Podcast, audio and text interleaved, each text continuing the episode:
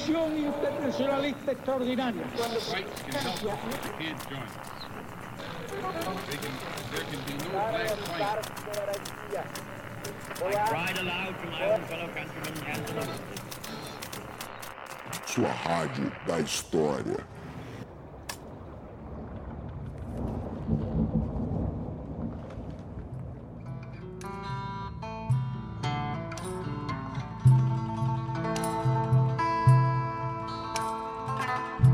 Bom dia, boa tarde, boa noite, tripulantes. Aqui quem fala é o Rafinha e eu sou o marinheiro que comanda esse motim. Bem-vindos a bordo, porque esse é o podcast História Pirata. Fala, pirataria! Eu sou Daniel Gomes de Carvalho e eu também comando este motim. Hoje a gente vai falar de um tema sobre o qual a gente nunca falou, não é? Vamos falar sobre a história das formigas mancas do Afeganistão.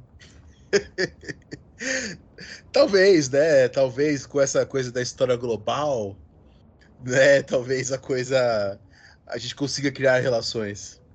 Muito bom, muito bom. Quero então cobrarei você ao longo do programa uma relação com o tema de hoje, com as formigas cara, mancas do Afeganistão. Essa coisa da- das formigas do Afeganistão, né? Da história global. Eu li essa semana um texto do David Bell, grande historiador, né? Do presente, que ele justamente. O Davi do Sino, né? Oi? O Davi do Sino. o Davi do Sino. E ele critica é, é, essa tendência que às vezes de fato é exagerada de achar que todos os eventos têm causas globais. Né, Ele tem um texto sobre isso na Revolução Francesa. Falou, nem tudo na Revolução Francesa se explica globalmente, é uma advertência aí alguns exageros da história global, né? Então é interessante, né? Porque às vezes são relações demais, né? É, e talvez até lembre um pouco a discussão que a gente já teve várias vezes aqui sobre contexto, né? Talvez esses exageros estejam pautados pelos mesmos é, problemas do uso da ideia de contexto. Ah, é, isso aí, que o Collingwood, né, que foi, que foi o nosso programa, já criticava lá 100 anos atrás. Exatamente, exatamente. Ô Dani, e hoje que é programa moleque, é programa maroto, é programa que só tá a gente aqui, é, você tá lendo alguma coisa boa pra nós? Porra, cara, tô, tô, tô lendo Steve Pinkles. O texto dele sobre a Revolução Gloriosa, não tem em português, até onde eu sei, só tem em inglês. É, Ué, mas é legal, Desculpa, porque desculpa a quinta série, mas como que é que chama o cara? Pincus. É, Me lembra o Monty Python, tá ligado? Ah, o... Bigos Dicos. o- Oi? Bigos Dicos. Ah, sim, o Pinctus Erectus. É. que essa é a versão dublada, né? da versão dublada, é. O original é o Bigos Dicos. Bigos Dicos. Mas o Steve Pincus, ele defende é, que a Revolução Gloriosa, aquela de 1688, 89, ela foi de fato uma revolução. Né? Porque tem a tradição marxista, que fala que foi uma contra-revolução, que foi um acordo entre as elites, ao mesmo tempo que tem uma tradição revisionista que fala que não teve revolução na Inglaterra, né? E, e ali a, a tese dele é que teve uma revolução e em 1688 houve essa revolução. E ele tem bons argumentos. E tem a tá narrativa dizendo. também que ela não foi gloriosa, né? Também é sempre bom lembrar dessa versão também. Ah, sim, é, é legal. É bom você ter falado isso, Rafinha, até porque ele, eu tô te falando gloriosa para os ouvintes e os ouvintes entenderem, mas ele, ele mesmo não chama de, de gloriosa. Ele entende que o nome gloriosa já é uma narrativa sobre o processo, né? É, ele chama de a Revolução Inglesa de 1688-89. Ainda bem que você falou isso, né? Para deixar isso bem pontuado aqui. Show. E você, cara? O que, que você Pô, tá lendo aí? eu tô lendo um livro que é uma indicação sua, é, Aí, que eu nunca li inteiro. É bom. Eu nunca li ele inteiro, li uns pedaços, li mais uns pedaços agora naquela, naquele tom de aula sempre. Mas, pô, Dani, eu acho, e eu quero fazer essa recomendação com o seu suporte, ou quero saber até se hoje você tem uma outra perspectiva sobre esse livro, mas eu ainda acho que para sala de aula é das melhores coisas já escritas sobre o tema, que é o livro da Marianne, né, da Marianne Junqueira, sobre os Estados Unidos pós-independência. É, Estados Unidos, eu não lembro qual é o, o, o subtítulo, É, e narrativa da nação, né? de 1776 até 1900. Pô, Dani, é muito bom para dar aula, cara. Bom. essa, pra essa perspectiva do ensino básico, é inacreditável, cara. Inclusive, ó, não é nem sobre o pós-independência, porque a retomada que ela faz no começo do livro sobre a independência, pô, já é muito boa, né? É, é, não, cara, é um livro muito bem. Eu lembro que Eu li ele, acho que foi em 2017, foi logo depois do doutorado. Logo depois do né? doutorado. Porque a, a, a Mariene, ela, tá, ela tava, né, na minha banca de doutorado, ela fez, eu lembro que ela fez observações muito importantes. Depois eu comecei um projeto de pós-doutorado com ela, mas aí eu não levei a cabo porque eu passei a, aqui na UNB no concurso, né? Então, poxa, é uma pessoa que eu gosto também, além do de gosto dos trabalhos dela, dela como historiadora e gosto dela também como pessoa, né? Ela me ajudou bastante, foi sempre muito generosa, leu meus textos, deu sugestões. Então, recomendo para todo mundo aí esse livro. Ele estava vendendo, estava agora na Ampu, né? Eu voltei é, agora no final de semana da Ampu Nacional, que foi em São Luís do Maranhão, e eu até vi lá o livro dela estava esgotando. Eu lembro que só sobrou um exemplar desse livrinho lá, isso foi no começo da semana. E, aliás, né, falar isso aqui lá na Ampu Nacional, participei do simpósio de História Moderna, chamei todo mundo para participar aqui do História Pirata, a gente tem convidado de sobra aí para o futuro. É, tava lá o Luiz Felipe, professor da Unifesp, alguém que também me ajudou bastante na minha trajetória acadêmica. Tava o João Duarte, professor de Moderna lá da PUC Rio, a Camila Correia, professora de Moderna que agora está em Pernambuco. Enfim, tava a Caroline Mendes da Federal é, é, do Mato Grosso, to, to, e também vários alunos de pós-graduação, alguns da Unicamp, da USP, da UNB, é, de vários lugares. Enfim, foi uma troca bastante interessante lá em São Luís do Maranhão. E só teve uma coisa curiosa, né? Teve um. Como faltou muita gente, teve um dia que não teve simpósio, né? Aí eu falei, bom, vou, vou tirar esse dia day off. E aí fui pra praia, fiquei nove horas na praia. Aí depois de ir pra praia, eu passei lá na, na UEMA, na Universidade Estadual do Maranhão, para fazer a minha inscrição. Encontrei o pessoal lá, tava de chinelo, de todo sujo de areia tal. Aí eu tava lá com meu amigo, Bruno Leal, né, que já esteve aqui. Aí a gente encontrou dois amigos do Bruno Leal. Né, e a gente lá de, de areia, sujo, no meio da ampu tal. Achando que era o dia tranquilo, né, sem simpósio. E aí, os amigos do Bruno Leal falou assim, era seis da tarde. Falou, pô, daqui a pouquinho tem o lançamento do livro de vocês, né? Eu vou lá. e a gente puta. Aí na hora a gente saiu correndo, pediu Uber, tomou banho e voltou lá. Era porque tinha a banca da Contexto lá, né, na, na Ampu. E a gente tinha se inscrito, a gente tinha se, se inscrito para estar tá lá, ficar com os nossos livros. É, enfim, acabou que deu certo. A gente conseguiu chegar com um pouquinho de atraso, mas chegamos lá e eu vendi uma quantidade grande de um livro. Muito bom, muito bom, muito bom, Dani. Gostei, gostei dessa história. Ô, Dani, é, antes da gente começar aqui o nosso jabá é, habitual, eu quero fazer um, um, jabá que eu acho que ele tem sido talvez mais especial e, e, e considerando que esse podcast não dá nenhum dinheiro, apenas despesas, é, é um jabá mais especial porque ele fortalece algo que a gente vem fazendo que a gente vem gostando de fazer, que é o nosso canal no YouTube. História Pirata, para você que não sabe, ele vai continuar, obviamente, aqui no podcast. Eu vou ser eternamente um defensor da sua versão em podcast. É, eu acabaria com todas as outras formas de divulgação desse podcast antes de acabar com o podcast. Aliás, espero que a gente não acabe com o podcast tão cedo. Mas o YouTube tem sido maneiro, né? Tem sido uma experiência a qual eu sempre fui muito reticente, a qual eu sempre evitei, mas eu acho que tem sido, tem sido legal. O que, que você quer falar para a galera? Como é que você gostaria de convidar a todos e todas aqui para escutar a gente, para ver a gente no YouTube? Não, eu, por exemplo, eu, eu fiz um vídeo lá no YouTube de uma hora sobre Robespierre. Então é um, é um vídeo que complementa bem o podcast de hoje. E eu não vou falar a maioria das coisas daquele vídeo nesse podcast. Esse podcast é sobre a narrativa da própria Revolução, não sobre Robespierre. Então, por exemplo, já temos aqui um, um convite, né? É youtube.com barra arroba história pirata, né? Tem um arroba antes. Então é youtube.com barra arroba história pirata. Você encontra e fizemos uma primeira playlist sobre Revolução Francesa e uma, no momento que esse, que esse podcast sair, já vai ter uma segunda playlist né, sobre história e fotografia, junto também com o abecedário histórico, né, com alguns conceitos históricos em formato de abecedário. Copiamos na cara do Deleuze, mas sem querer se comparar ao Deleuze, pelo amor de Deus. A gente está se inspirando só nele para fazer uma coisa aí mais modesta no nosso nível. Não, e... a gente está copiando o Deleuze. Deleuze manja pra caralho de filosofia. Mas a gente tá fazendo abecedário de história, então a gente tá é... copiando o Deleuze. É, é. se inspiramos, nos inspiramos nele. Muito bom, muito bom. Agora, se você quiser contribuir com esse podcast, lembra sempre que há três formas de fazer isso: divulgando o podcast, se inscrevendo lá no nosso canal no YouTube, compartilhando com as pessoas que você conhece e acha que podem, de alguma maneira, né, curtir aqui um pouco esse nosso trabalho. A segunda maneira de se fazer isso é assinando aqui o nosso financiamento coletivo lá no PicPay. Para fazer isso é só você entrar em picpay.me barra História Pirata, tudo junto, que você encontrará diversos planos de assinatura que caibam na sua vontade e no seu bolso, obviamente.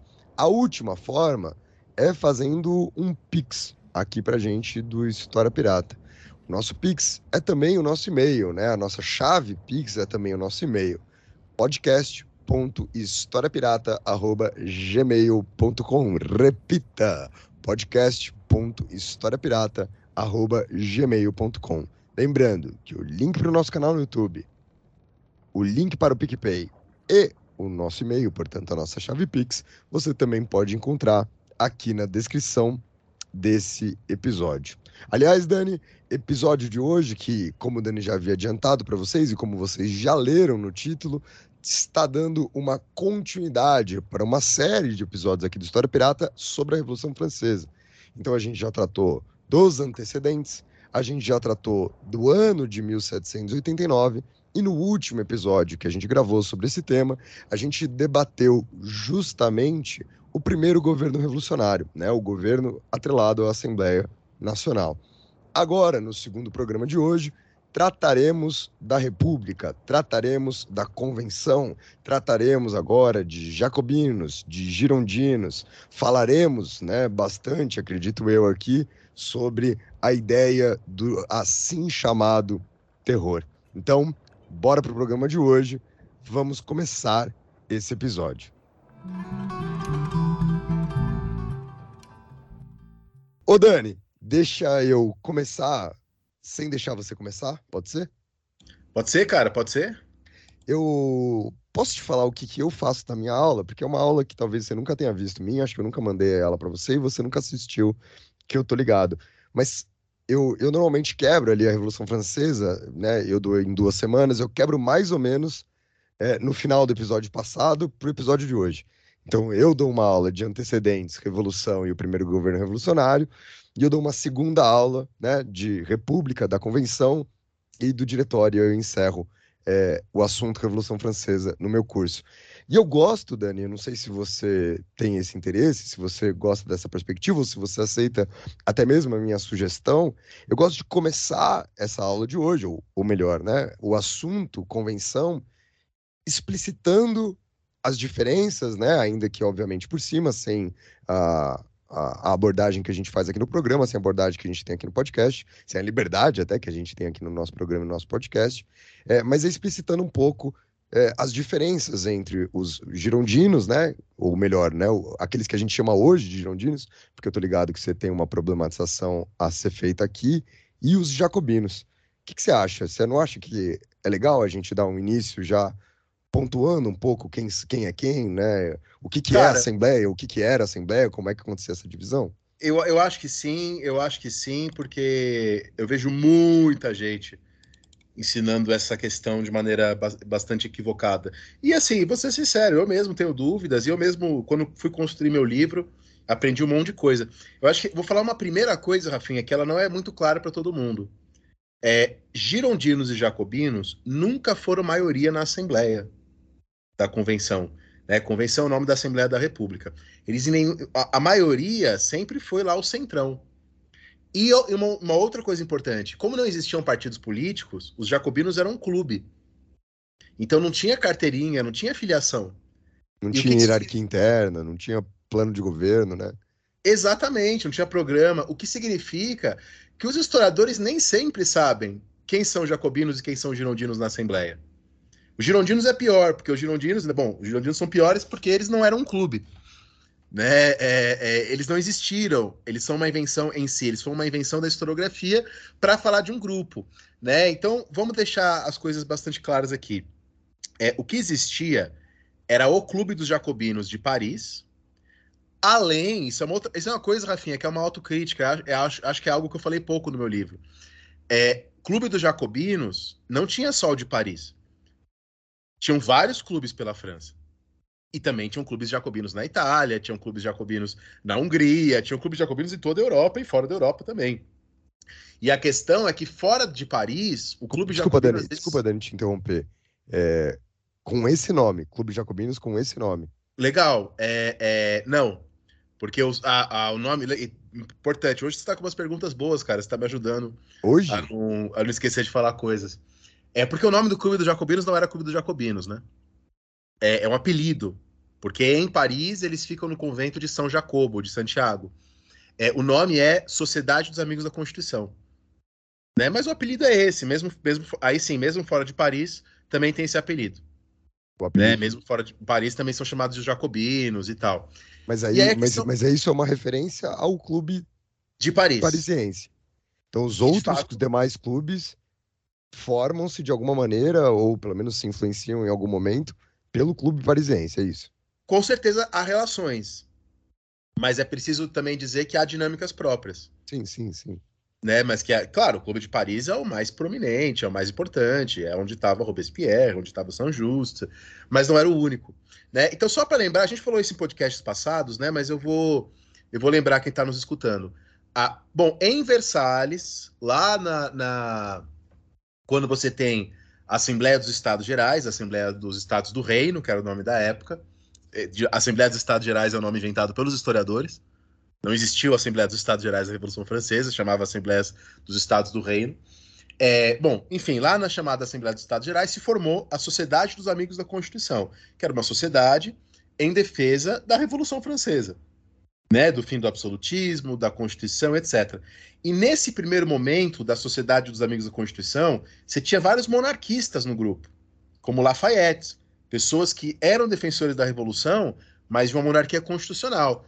Quando o rei se muda para Paris, a sociedade também se muda para Paris, no convento de Santiago, no convento de São Jacobo, e daí o apelido de Jacobinos, na rua Santo Honoré, que tem até hoje lá em Paris.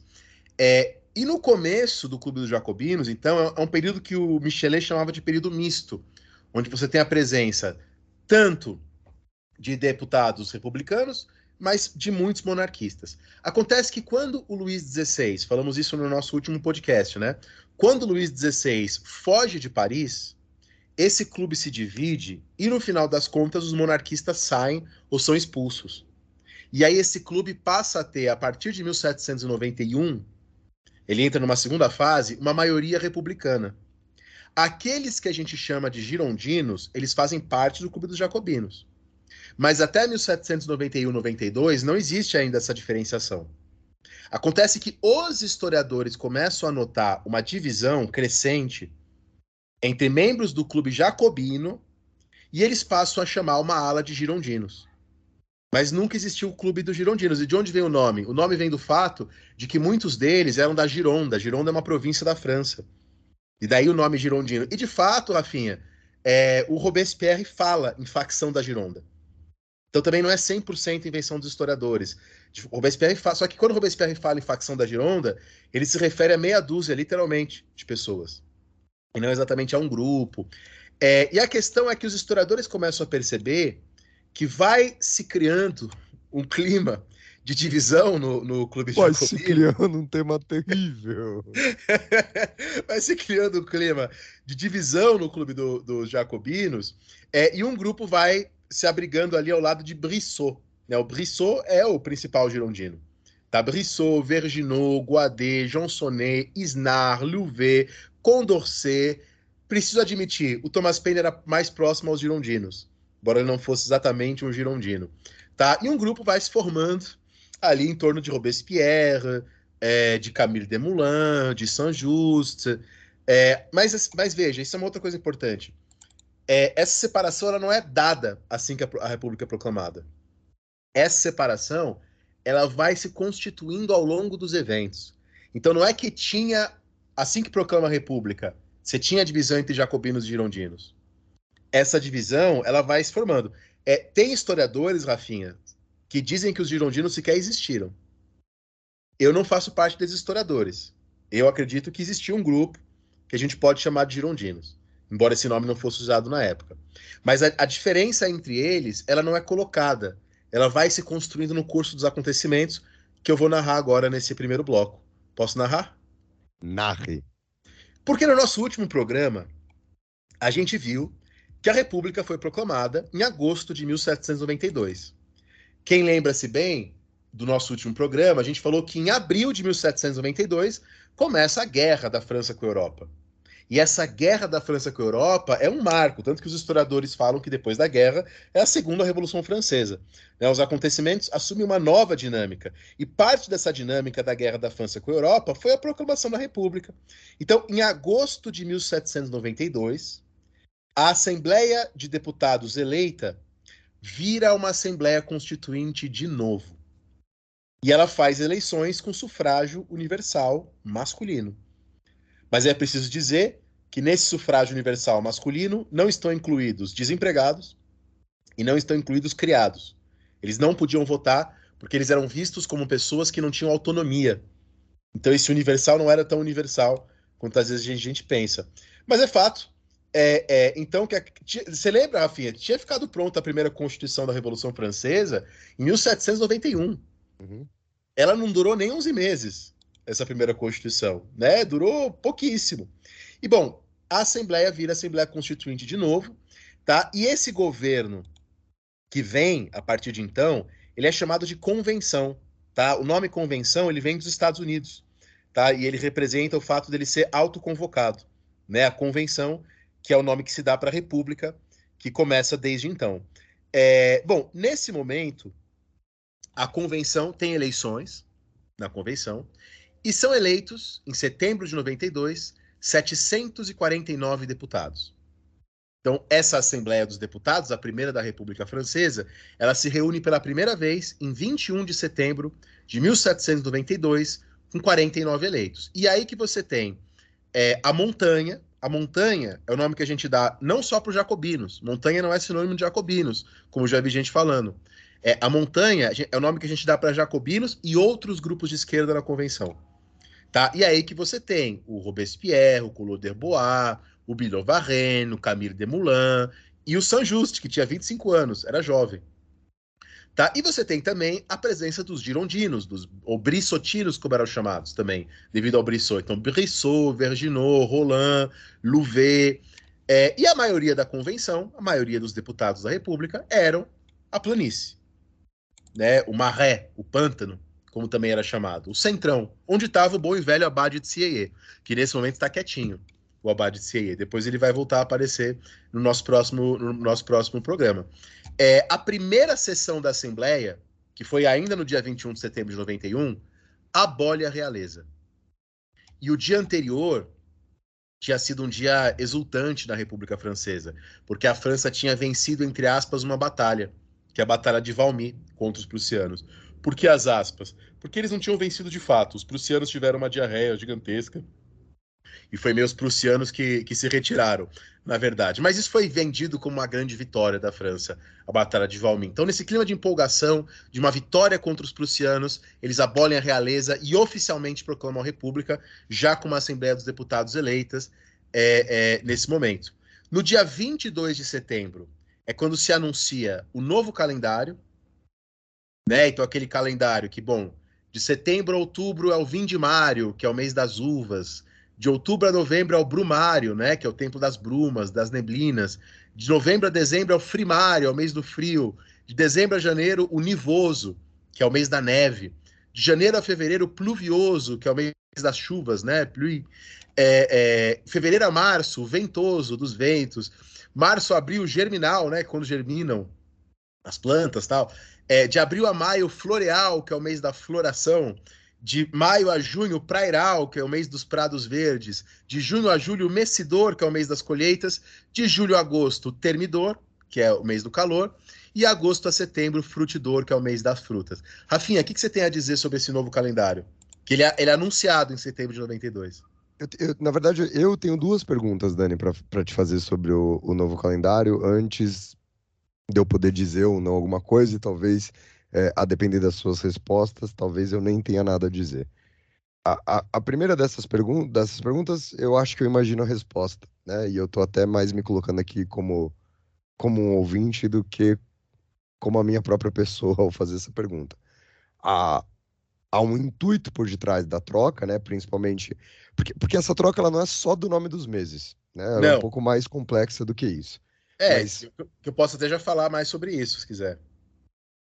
Fala as duas coisas, né? Então, primeiro, né? Ela não é só do nome dos meses, até, o- até você tá dando uma simplificada, né? Quando você fala de um mês ao outro, há datas específicas, né? De quando Datas começariam e, e quando terminariam. Então, assim, a, a primeira coisa é o desejo de mudança de nomes, ainda que, como a gente acabou de falar, não seja apenas uma mudança de nomes, ele tá atrelado, Dani, a, a um intuito de você parar de ter referências monárquicas, por exemplo, né? De, de lideranças monárquicas, como quando a gente pensa em julho, né? Quando a gente pensa em agosto, é, que são É Júlio meses. César, Otávio Exatamente. Augusto. Isso. Que são meses que, inclusive, bagunçam o nosso próprio calendário, né? Porque o mês de setembro não deveria ser o mês 9, deveria ser o mês 7. Né? Isso tem a, a ver com a adição desses dois meses. E também, É, e não só referências monárquicas, também referências de superstição, tipo janeiro, é o deus Isso. Jano, março, mês Marte. É, é, então é isso mesmo, né? A intenção dos nomes é essa. É, é essa. E tem uma outra questão, que eu imagino que seja o que você ia dizer, né? De uma, uma vida mais ancorada na natureza. Uma Exatamente. vida mais ancorada na natureza. E aí que você lembra que, por exemplo, eles também mudam feriados, né? Tipo, o dia de Santa Cecília vira dia do nabo. Uhum. O dia de Santa Catarina vira dia do porco.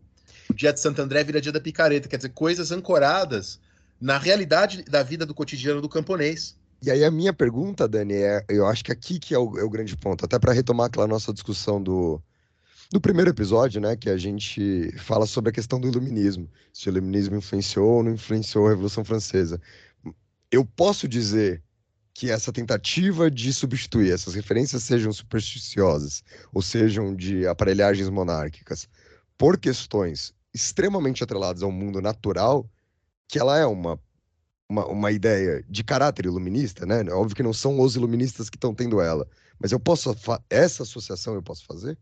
É, eu diria que ela é ancorada numa leitura específica de uma parte do iluminismo, porque lembra que tem também o iluminismo protestante, tem também o iluminismo católico, tem também o iluminismo ameríndio, né, que hoje a gente até já falou aqui sobre o Esguerra, o Canigares Esguerra, e a obra dele na historiografia hoje.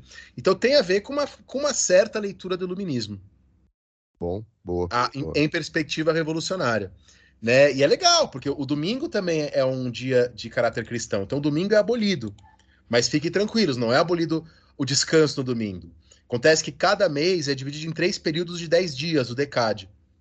Né? E aí, ca- cada decade, cada década, termina com um feriado. Né? Então, você tem todo mês três feriados, equivalentes a três domingos. É, é, então é interessante. E aí a gente já falou sobre isso nos outros programas. Tem depois a implantação do sistema métrico, né?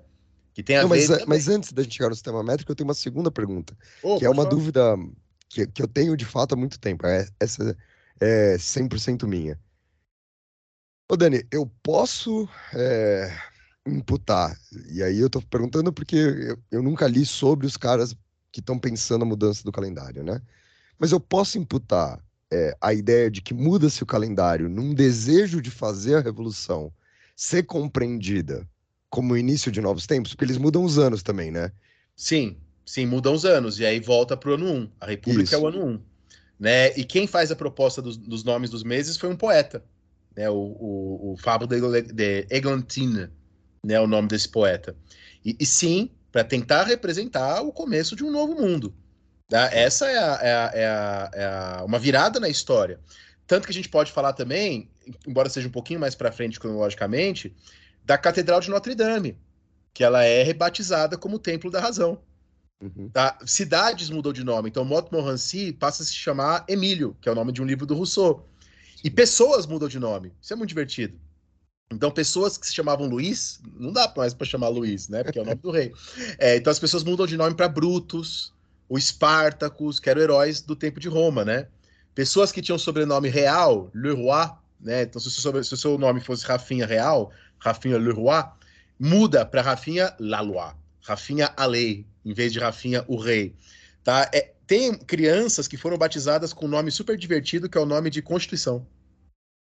Tá? E tem a Basílica de São Denis, de São Denis, é, onde você tem é, é, túmulos de reis que são desenterrados e os ossos são jogados em terrenos baldios, né? É, ao mesmo tempo, você tem.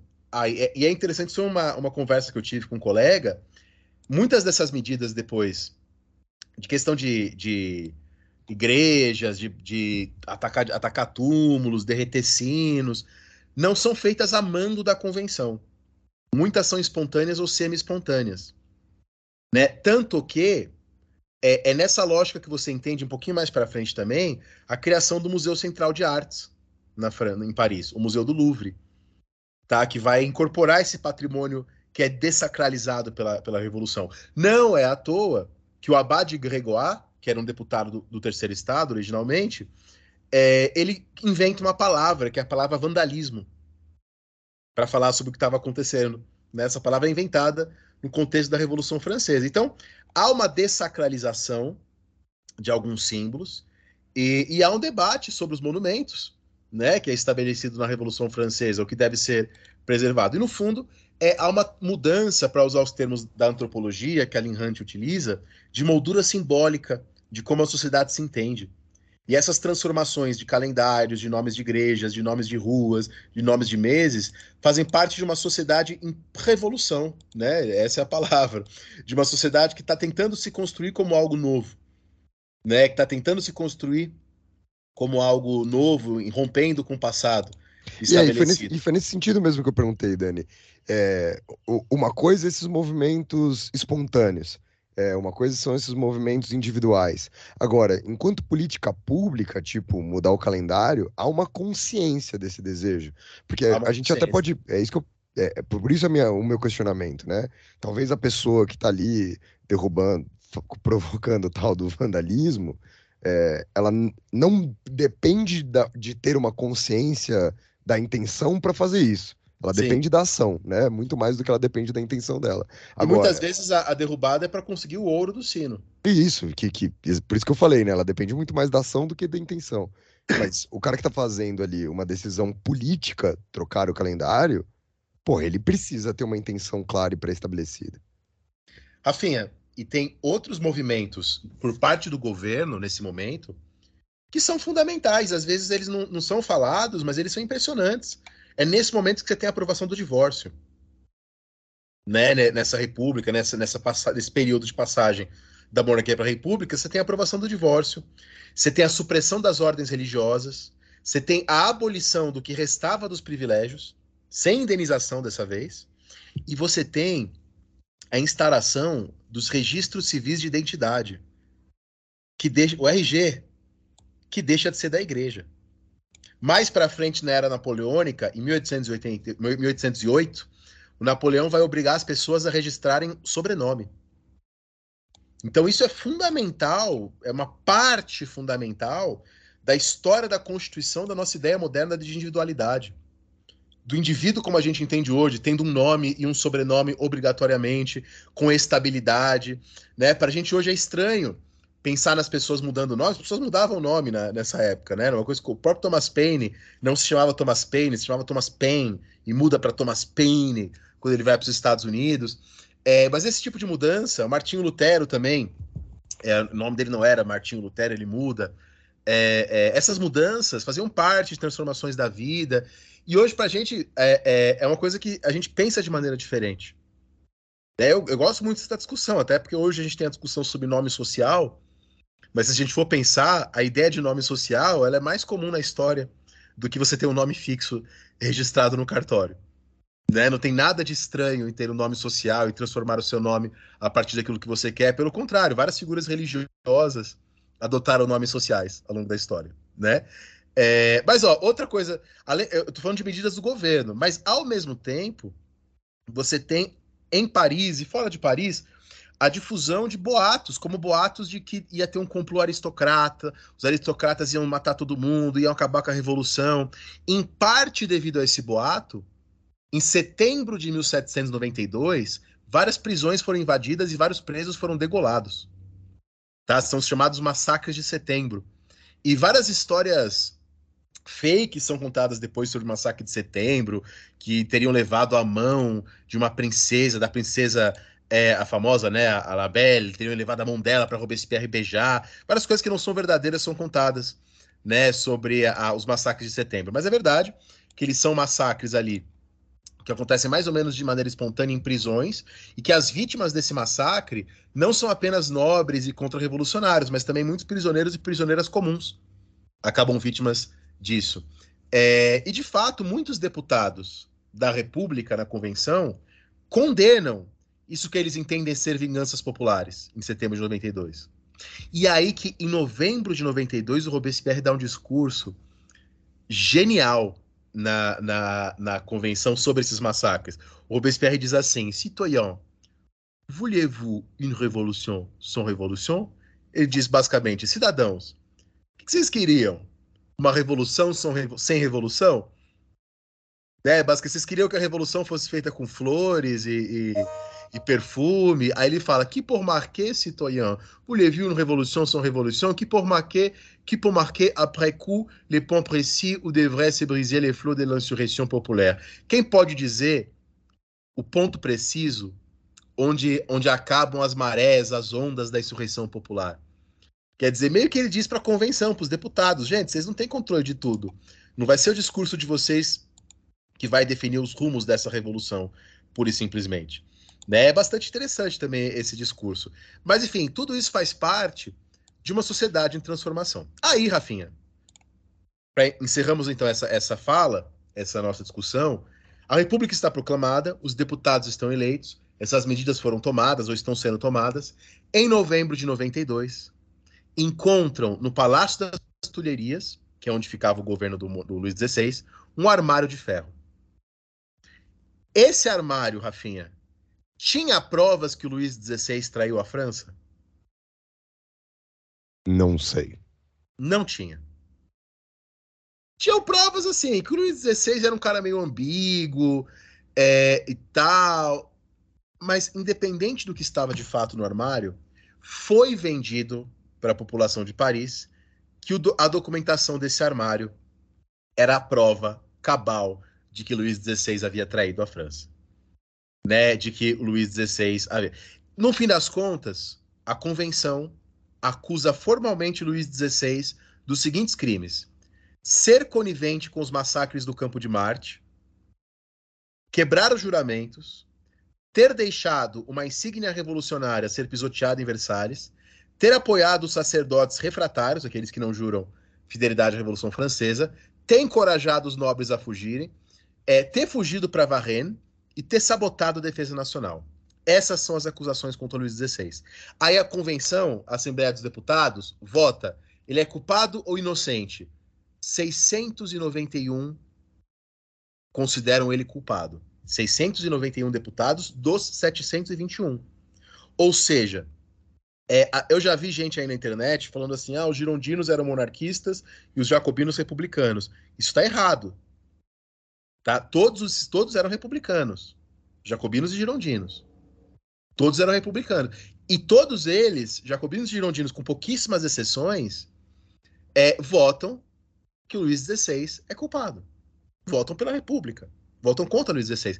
É onde que jacobinos e girondinos se dividem. E aí vem a primeira diferença entre jacobinos e girondinos. Eles se dividem na seguinte questão: o que fazer com Luís XVI? Matar, prender ou exilar. É aí que tem a divisão, Rafinha. É aí sim, os jacobinos defendem que ele deve ser morto sem julgamento. Né? O, o... E aí o Robespierre coloca a questão em termos lógico-pragmáticos. Como assim lógico-pragmáticos? Lógicos. Se vocês julgarem Luís XVI, diz Robespierre, quer dizer que ele tem a possibilidade dele ser inocente. E se ele for inocente, a revolução é culpada. E se a revolução é culpada, ninguém aqui tem direito de julgá-lo. então, julgar Luiz XVI é autocontraditório. Porque se ele for inocente, a gente é culpado. Se a gente é culpado, a gente não pode julgar. É, mas além disso, e esse é o grande ponto de Robespierre, matar o Luiz XVI é uma questão fundamental porque estamos em guerra. E a gente está aqui com o noso inimigo e aliado dos, nossos, do, do, dos países estrangeiros. Até porque? Dani, Até hoje. Oi? É, o Robespierre que me desculpe, mas o primeiro argumento é só uma brincadeira de lógica, né? Não é, é- não é um bom argumento, o primeiro argumento. É, é só alguém que tá brincando com as palavras, mais do que qualquer coisa, né? É, mas aí o San Just diz: os povos não proferem sentenças, os povos lançam sua ira. Os povos não condenam reis, eles os mergulham no vazio. Eu concluo que a Convenção Nacional deve declarar Luís traidor da pátria. O ponto do San Just, outro jacobino, é, é que a questão é: o Luís XVI é um tirano. E o tirano, e ele é tirano só pela sua condição de monarca, a- ale- além das coisas que ele fez. Então ele deve ser morto única e exclusivamente só pela sua condição de tirano. Então ele não merece ser colocado a julgamento. Bom, aí eu te pergunto: por que que os girondinos eram contra a morte de Luís XVI? Por vários motivos. É, o Brissot, por exemplo, acreditava que matar o Luís XVI ia fortalecer os realistas. A Olympe de Gouges, que não é deputada, mas, mas escreve nesse momento, é uma, é uma girondina, a Olympe de Gouges acreditava que o Luís XVI era culpado enquanto rei, mas não enquanto pessoa. O Thomas Paine também acrescenta um argumento. Thomas Paine, que era deputado nesse momento, fala que, que na verdade a França tinha que abolir a pena de morte e que matá-lo seria punir um crime com outro crime e transformar o aparelho legislativo numa máquina judiciária, abrindo um precedente que podia se voltar contra os próprios deputados. Né? E aí o Thomas Paine propõe que o Luís XVI seja exilado nos Estados Unidos, né? seja primeiro preso e depois de passar da guerra, exilado nos Estados Unidos, onde ele era visto como um libertador, porque apoiou a independência e coisa e tal. Agora, você sabe, Rafinha, os advogados de Luís XVI tinham bons argumentos também. Né? O, Morris, o Morrison, que era um deputado da Vendéia, colocou a seguinte questão: é, vocês estão culpando Luís XVI por coisas que ele fez quando a França não tinha ainda uma constituição. Então ele não pode ser culpado por leis que não existiam na época em que ele comete o crime. Esse é um bom argumento. É um bom argumento. E o Morrison também sustenta que a Constituição é- foi posta sob a proteção do rei quando ela é feita. Então, embora o rei fosse culpado, a lei proibia de punir o protetor da Constituição porque ele está de alguma maneira acima dela. E é, e é por isso, Rafinha, que na historiografia, na historiografia mesmo, não há consenso se a, a morte de Luís XVI foi legal, se a gente considerar a Constituição. Michael Walzer diz que sim, outros autores dizem que não. É, seja como for, em janeiro, é, é, no final das contas, vence, os jacobinos vencem. A pena de morte imediata vence, e no dia 21 de janeiro de 1793, às 10 horas e 22 minutos, na Praça da Revolução, hoje conhecida como Praça da Concórdia, mudou o nome depois, é, lá em Paris, o rei é guilhotinado. E tudo isso não deve ocultar o caráter pragmático da condenação de Luís XVI. Quer dizer, diante de invasões estrangeiras e de revoltas internas na França, a morte de Luís XVI priva os realistas do seu líder natural. Tá? Esse é o grande argumento, eu acho, do Robespierre. Robespierre chamava a, a, morte de Luís XVI de uma medida de salvação pública a tomar.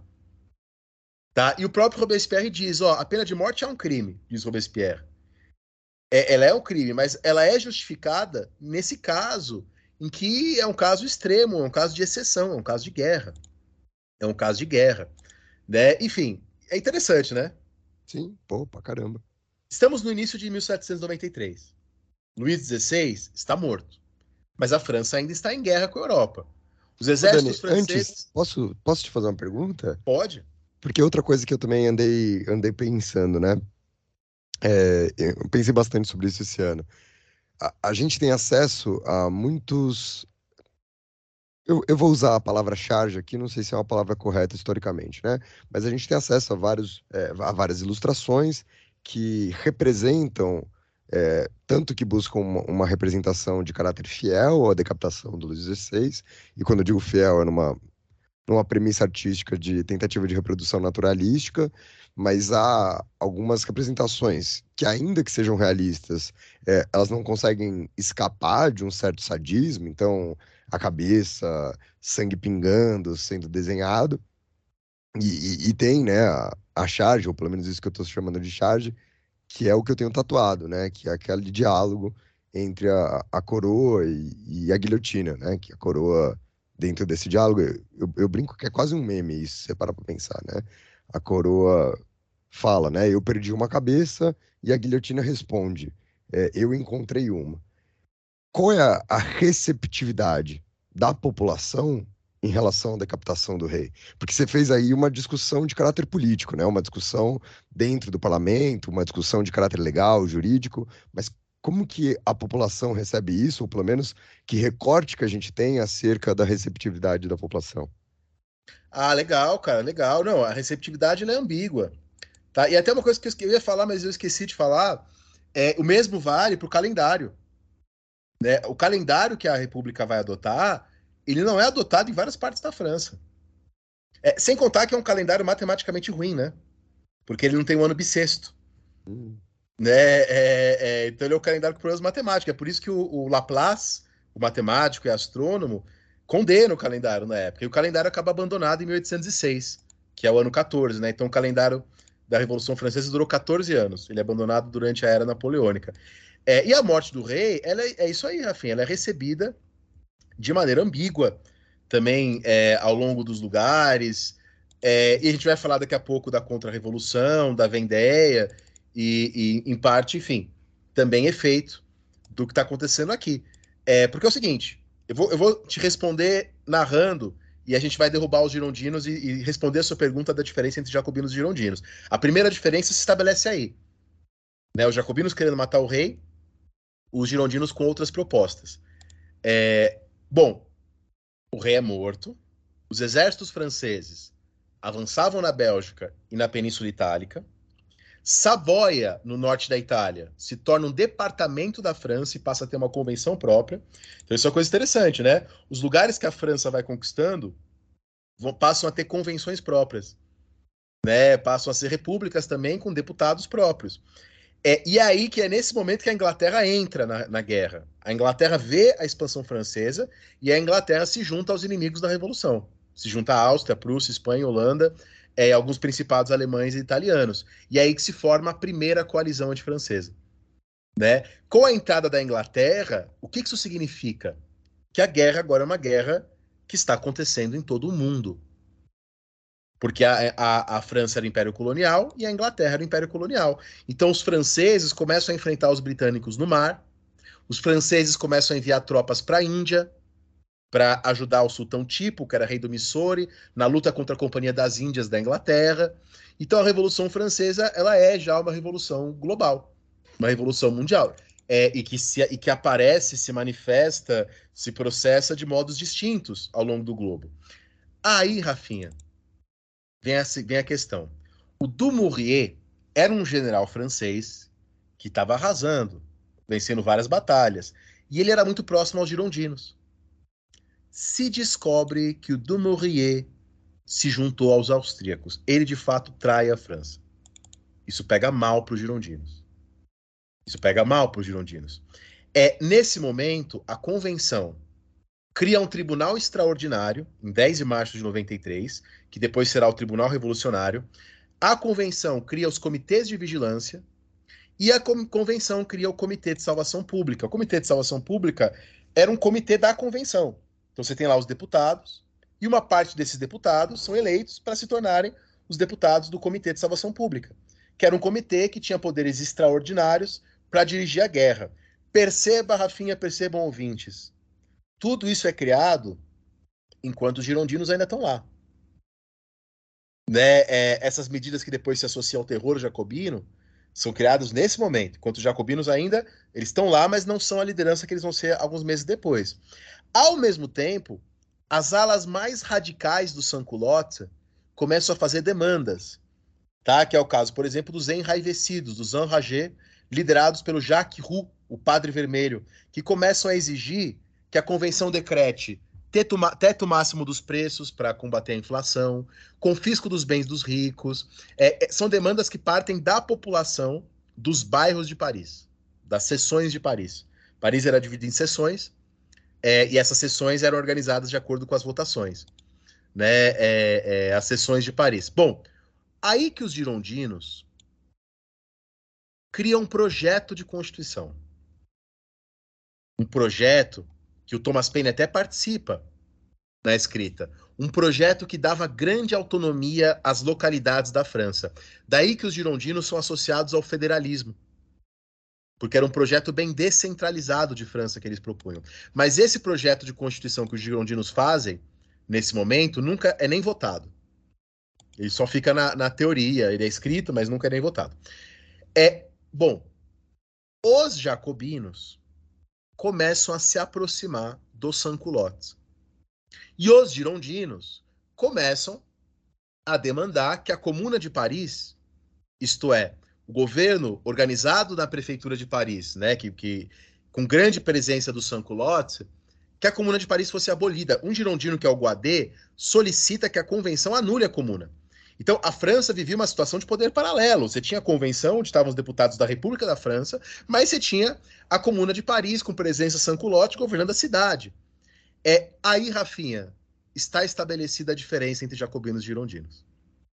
Então, os jacobinos defendem a morte do rei naquele momento, os girondinos são contra.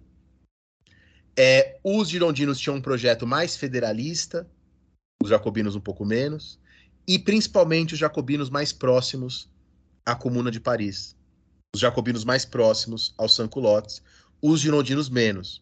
É verdade que os girondinos eram mais defensores de medidas que a gente chamaria hoje de liberalismo econômico, de livre comércio, e os jacobinos mais propensos a medidas de controle de preços e coisas e tal. Aí estabelecida a diferença. Então perceba, Rafinha, que a diferença ela não é que eles que cada um tinham que eles tinham programas diferentes. É que ao longo do que vai acontecendo, eles vão se posicionando de maneiras diferentes.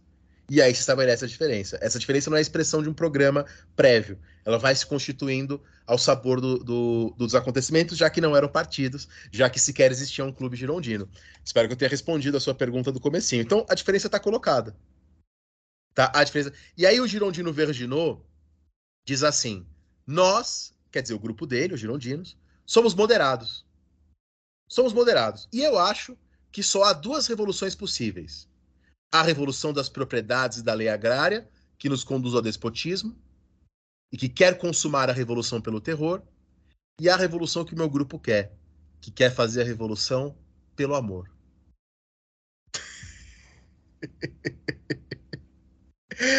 é, acontece que é, quando os girondinos querem reprimir os sans-culottes, querem fechar a Comuna de Paris, os sans-culottes se mobilizam contra os girondinos. No dia 2 de junho de 1793, Henriot, que era chefe da Guarda Nacional de Paris, cerca a Assembleia dos Deputados, cerca a convenção. Aponta canhões para a convenção e exige a prisão dos girondinos, do grupo que a gente chama de girondinos.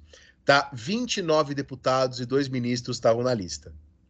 Então, alguns acabam morrendo, alguns fogem, outros são presos e vão morrer depois. É, e aí, então, em junho de 93, os girondinos são expulsos da convenção.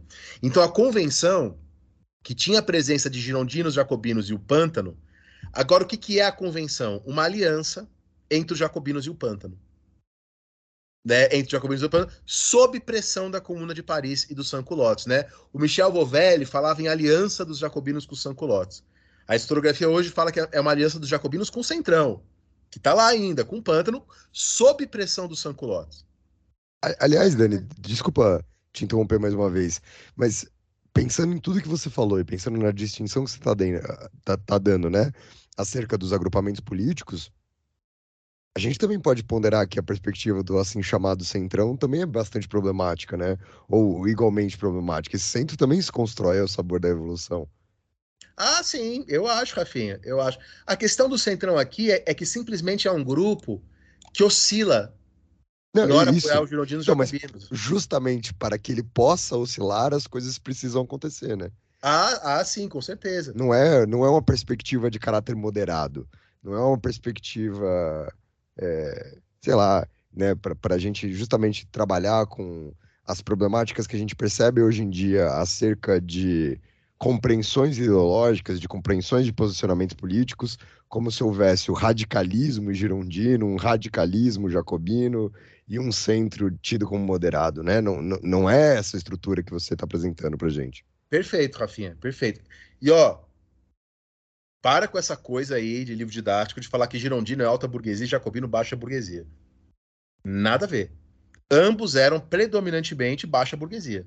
Quer dizer, advogados, letrados em geral, médicos, ambos eram compostos majoritariamente pela baixa burguesia. E lembra do que, que a gente está chamando de burguesia aqui agora?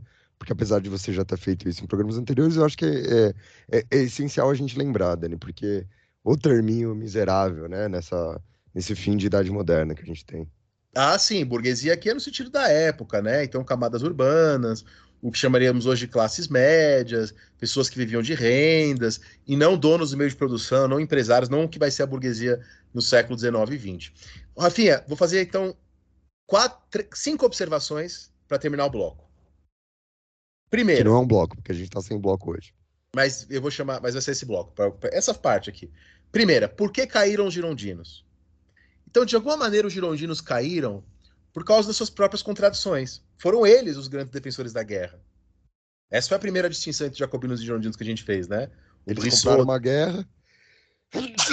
E depois se recusaram a fazer medidas para conduzir essa guerra, tipo o teto dos preços, matar o rei. Quer dizer, combateram Luís XVI, os girondinos eram republicanos, mas hesitaram em matar Luís XVI é, agravou-se a crise econômica e eles não tomaram nenhuma medida efetiva para remediar a crise econômica. É, em suma, quando os girondinos tentam fechar a Comuna de Paris, eles tentam frear uma dinâmica revolucionária que eles próprios aceleraram ao proclamar a República. Essa é a primeira observação. Segunda observação, olha o desenrolar das coisas, ouvintes. A guerra foi proclamada em abril de 92 a monarquia caiu em agosto de 92 e os girondinos caíram em junho de 93. As coisas estão acontecendo, são acontecimentos muito dramáticos, né? Que vão um após o outro. Terceira observação: a queda dos girondinos aconteceu em Paris. Eu não falei em queda dos girondinos em Marsella. Eu não falei em queda dos girondinos na Vendéia. Quer dizer, nada garantia, e vou falar disso no próximo bloco, que os departamentos iam seguir o novo governo revolucionário em Paris. Penúltima observação. Essa burguesia da montanha, os advogados, Robespierre, Saint-Just, triunfaram com a ajuda graças aos sans-culottes, que cercam a Assembleia. Mas os jacobinos sequer cogitavam fazer tudo aquilo que os sans-culottes queriam. Em breve eles vão entrar em confronto com os sans-culottes. E por último, e, e, em decorrência disso, a tensão entre os sans-culottes e os jacobinos é fundamental para os conflitos que virão a partir de agora. Começamos agora, então, a convenção sob liderança, e não maioria, jacobina. Então, bora. Já que não Foi tem bloco. Foi bonito esse bloco. Termina o bloco aqui, cara. Não vai ter bloco. Termina o bloco, cara. E por aqui fica o bloco que não teve bloco. E a gente vai continuar com o bloco, que é o próximo bloco, porque esse bloco não foi um bloco. Não, não. Ah, é, é... Gabriel, coloca a musiquinha aí de bloco. Não coloca, Gabriel, sem música de bloco. Deixa coloca aí, Gabriel. Os, ó, Gabriel, a gente tá aqui na gravação disputando. Pode manter isso na gravação. Os ouvintes vão descobrir se você botou o, a musiquinha de bloco ou não. Eu vou aproveitar e vou falar para os ouvintes que eu e o Dani, a gente grava História Pirata sem cortes, né? Quando tá só a gente, é muito difícil que tenha algum tipo de corte. Então a gente, tudo isso que vocês estão ouvindo a gente falar sem, sem parar, ininterruptamente, a gente está aqui falando ininterruptamente. E eu queria que vocês soubessem que enquanto a gente está gravando esse podcast, a gente está tretando por WhatsApp. Né? Só para vocês saberem que há uma treta simultânea a, a, essa gravação. Então, a gente vai descobrir música ou não música. E começa agora o segundo não bloco desse programa. Bom, então veja em junho de 93, os girondinos são expulsos da Assembleia, muitos presos, mortos depois ou naquele momento. Em julho de 94, o golpe no, em 27 de julho de 1794, o golpe do Nove Termidor, é quando Robespierre é, é, cai, é preso e logo em seguida guilhotinado. Então, esse período que os jacobinos estão à frente da convenção, que Robespierre é uma liderança, a primeira coisa que eu quero dizer para os ouvintes é: veja, ouvintes, é um período muito curto. É um período de 13 meses. De junho de 93, quando os girondinos são expulsos, a julho de 94, quando Robespierre é guilhotinado. Isso é a primeira coisa. É, segunda coisa. Quando é, é, os girondinos são expulsos, como estava a França? A França, o Robert Palmer, o grande historiador que eu amo, Robert Palmer, é, ele descreveu numa frase. Ele fala: anarchy within, invasion from without. Anarquia por dentro, invasão de fora. Eu sei que o Rafinha não vai gostar desse uso de anarquia como sinônimo de bagunça, né? É, mas, mas, enfim, vamos esquecer isso por hoje. O que ele quer dizer é que dentro da França você tem a revolta da Vendéia, com apoio inglês, e, e pelo menos sete focos da revolta federalista. Quer dizer, a, a, chamada revolta federalista, quem chama de revolta federalista é o governo central, é um nome pejorativo, é, são as pessoas que não aceitam a queda dos girondinos. E, e, claro que isso se mistura com outras coisas, com a guerra, com a carestia.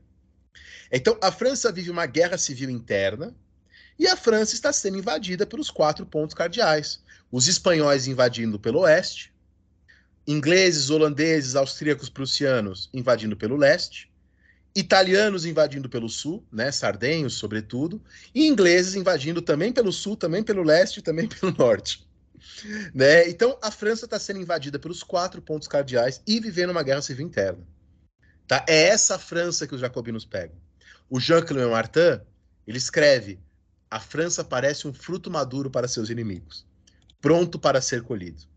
Tá? E aí a, a passagem clássica do na Era das Revoluções sobre isso, né? É, 60 dos 80 departamentos em revolta contra o Paris, príncipes alemães invadindo a França pelo norte e pelo leste, britânicos pelo sul e pelo oeste, o país desamparado e falido. É, é, essa é a França que eles encontram. Essa é a França que eles encontram. É, por isso que é muito importante vocês tomarem cuidado. Já, já vou começar a introduzir aqui as minhas leituras sobre o terror e tal.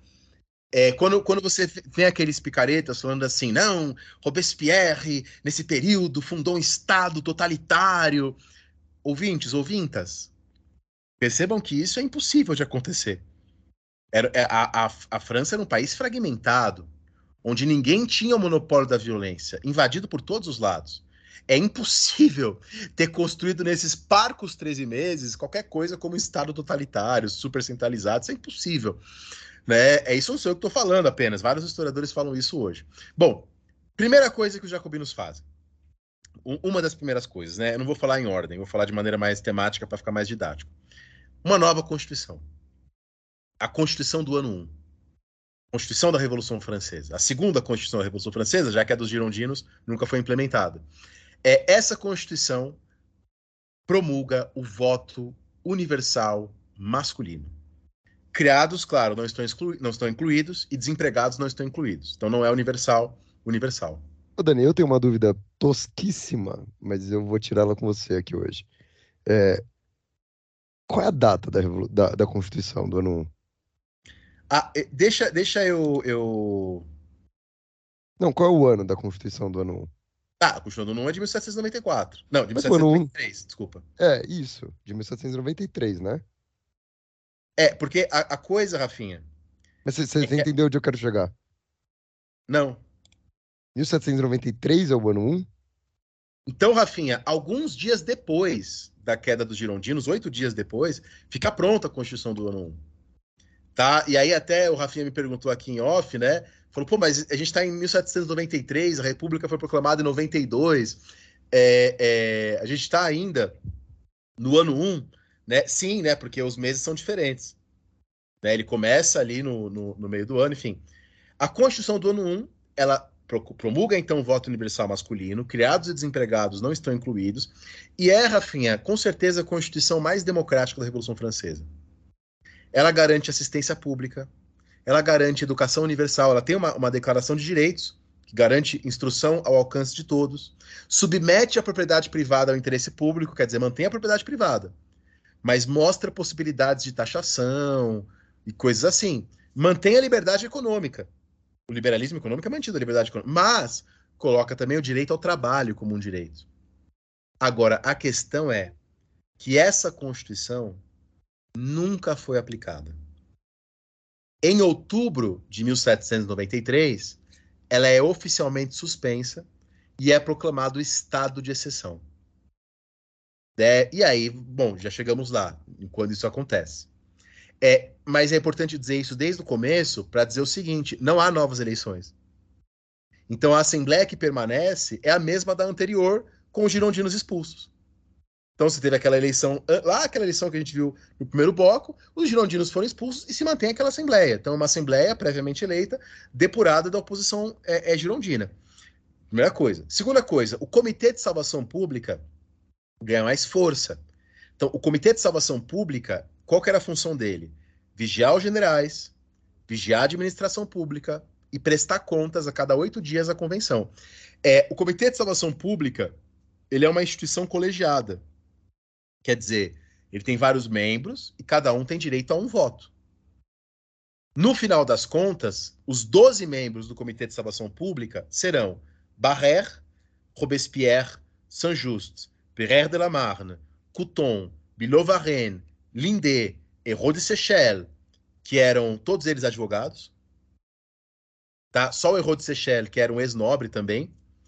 É, além desses, Jambon de Saint-André, que era um teólogo protestante. Prière de la Côte d'Or, que era um militar, né, um parceiro da guerra. Lazare Carnot, que era um matemático, ele é até estudado nas escolas hoje, o Carnot, os teoremas do Carnot, é, e o Collot d'Herbois, que era um ator. Esses são os doze. Esses são os doze. É, o Robespierre era um entre eles. O Robespierre não é o que mais fala e não é o que mais assina, assina decretos. Ou seja, ouvintes, Robespierre nunca foi ditador da França. Claro, ele era uma autoridade moral, ele era escutado, ele não era um deputado como outros também. Não estou dizendo isso. Mas ele nunca foi ditador, então o voto dele tinha o mesmo peso que o voto dos outros na, na prática. E várias vezes o Robespierre teve propostas derrotadas. Então, ele era uma figura que tinha prominência, é, tinha apoio popular muito forte, enfim, embora, claro, dividido. É, mas ele nunca foi ditador. É, esse mito dele que, de, de, um Robespierre ditador é construído após a morte de Robespierre. Tá? Então, e, isso e Dani, eu, eu, eu, queria até falar uma coisa aqui. O que você está dizendo não é nem só que ele nunca foi ditador é, é, numa tentativa de desatrelar essa perspectiva pejorativa, é, violenta, que se atribui à figura de Robespierre. Você também está dizendo que ele nunca foi é, uma liderança política de poderes concentrados, né? Tá. Está dizendo isso. também que ele nunca representou, sei lá, é, a liderança de qualquer uma das esferas do poder é, a partir da única e exclusiva pessoa dele, de que ele participa dessas esferas da liderança, mas que ele, em alguma medida, divide esse poder de, de uma forma é, igualitária, de uma forma horizontalizada com outros indivíduos. Né? Só, só para deixar claro, você não está só falando de uma questão de valor, né? Você não está só falando de uma questão é, de, de chamá-lo ou não de ditador. Você está falando de uma coisa muito mais burocrática. É isso. Muito mais é importante, isso. né? Do que eu, eu pelo menos para mim, muito mais importante do que essa outra discussão que me parece meio irrelevante, mas a gente pode até ter em outro momento. Mas a gente está discutindo burocracia da organização política da República da Jacobina. É isso. Porque aí, sabe, Rafinha, tem gente que é muito, muito bobona, muito medíocre, que você fala uma coisa dessa, o cara, ó, oh, tá passando pano pro Robespierre. Alguém falou isso aí no Twitter sobre mim esses dias. E, e, poxa, não precisa acreditar em mim. Vai ler o livro do Hervé Lever, o Hervé Lever, professor da Universidade de Lille, maior biógrafo de Robespierre dos dias de hoje. Vai ler.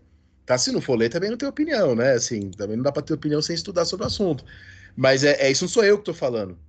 Isso é toda uma historiografia que tem mostrado com clareza. E também não é isentar Robespierre das coisas que eu vou falar daqui a pouco. Mas é lembrar da participação também de outras pessoas, do Barrère, do Couton, do Bido Varenne. É, e eu já vou explicar isso melhor depois do porquê. Ah, Dani, e, e assim, desculpa é, um, um, breve desabafo aqui, já que você fez também, mas eu vou me dar, dar, o dia de fazer. E lembrar que, por mais que, por exemplo, aqui, a gente no História Pirata, principalmente quando só tá nós dois, a gente tenha um tom de informalidade aqui dentro da nossa conversa, o nosso papel de historiador envolve outras coisas do que ficar preocupado, né, em ficar falando esse é o verdadeiro ditador ou esse é, é o verdadeiro isso. ditador. É, de é, é, dentro dessa esfera do que é o trabalho histórico, no boteco beleza, gente, numa discussão de caráter político beleza, em outros usos para essa questão, para esse tema, para esse debate, ok, mas dentro desse uso qual a gente está se propondo aqui, que é de fazer divulgação científica em história, de é trabalhar com história pública, de é ter o rigor metodológico, essa discussão é imbecil, né? Não, desculpa, ah, é. mas para mim ela é imbecil. Dentro dessa esfera, em outras esferas, ela pode ter a sua devida importância, mas nesses limites que a gente estabelece aqui dentro, ela é imbecil. Não, é, é isso, é isso, cara. E, claro, ela tem a ver com o uso político do passado. Até hoje, na França, os políticos de esquerda, não todos, mas muitos deles, como, por exemplo, o Mélenchon, né, foi candidato agora, reivindicam a herança de Robespierre. Isso, é outro uso válido. Então, tem uma Robespierre-latria na esquerda francesa, mas é um uso político também. Exatamente. Não é propriamente né, o que Robespierre nunca foi socialista, por exemplo. Vamos falar disso daqui a pouco também. É, só queria, ainda nessa questão de burocrática, dizer que além do Comitê de Salvação Pública, onde estava o deputado Robespierre e outros, você tinha o Comitê de Segurança Geral, que também tinha vastos poderes. E tinha 14 deputados que eram encarregados de enquadrar suspeitos de tramar contra a Revolução é, é, Francesa. É, e você tinha os agentes em missão. O que, que eram agentes em missão? Pô, estamos tendo um problema lá em Nantes. Eu envio um deputado para lá como representante em missão. Tá? E muito do que a gente vai chamar de terror é exercido também por representantes em missão a despeito do governo central. Então, os afogamentos de Nantes não são exatamente diretamente uma ordem do governo central, né? São ações que, inclusive, enfrentam às vezes oposição dos deputados que estão em Paris. É isso que eu estou chamando de governo central, né? Os deputados que estão em Paris. É bom. E aí eu preciso dizer para os nossos ouvintes que enquanto isso está acontecendo em Paris, no oeste da França, você tem uma guerra civil sangrenta, que foi a Guerra da Vendéia. Quando que a Guerra da Vendéia começa? O estopim é a convocação por sorteio de pessoas para o serviço militar para a guerra. E muitas pessoas se recusam a isso. E aí começa um levante que dá origem à Guerra Civil, tá? É, esse levante é conhecido como Guerra da Vendéia, porque a Vendéia é um dos departamentos da França. Um dos estados, né? Chamaríamos em aportuguesadamente, um dos departamentos. É, mas não é só na Vendéia que ela acontece. Ela acontece também no departamento de Loire, no Maine, Loire, né? E, e, e Sèvres também. E a questão é, embora esse seja o estopim, no desenrolar da guerra, no deflagrar da guerra, misturam-se demandas de monarquistas, e aí é coisa da reação à morte do rei, hostilidade à centralização e descontentamento dos camponeses, porque é claro que no momento de guerra a carestia vem, de invasões a carestia vem, tá? Se forma um exército católico real, tá? E aí você tem entre as pessoas mortas após julgamento, na, devido à guerra da Vendéia, 3.458 pessoas executadas em Nantes, 1.836 pessoas executadas em Maine-Loire, 1.616 pessoas executadas na Vendéia e 103 pessoas executadas em Sèvres. Isso são pessoas julgadas, consideradas responsáveis pela Guerra Civil. Desses mortos, Rafinha, 6% eram burgueses, 3% clérigos, 2% nobres, 48% camponeses e 44% trabalhadores urbanos. Mas além dos mortos julgados, você tem dezenas de milhares de mortes em batalhas. Há historiadores que falam em 100 mil vidas perdidas, dos dois lados né, da guerra.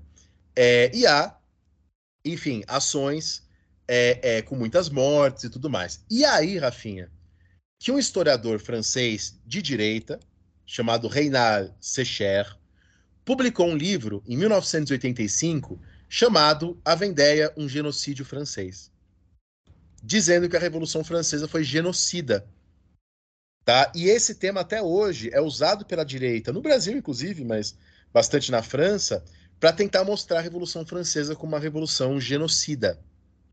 Tá? E, esse, e, a, e, a, e a Guerra da Vendéia saiu agora um filme sobre a Vendéia, agora em 2023. Eu vou fazer uma resenha do filme, vai sair lá no Café História.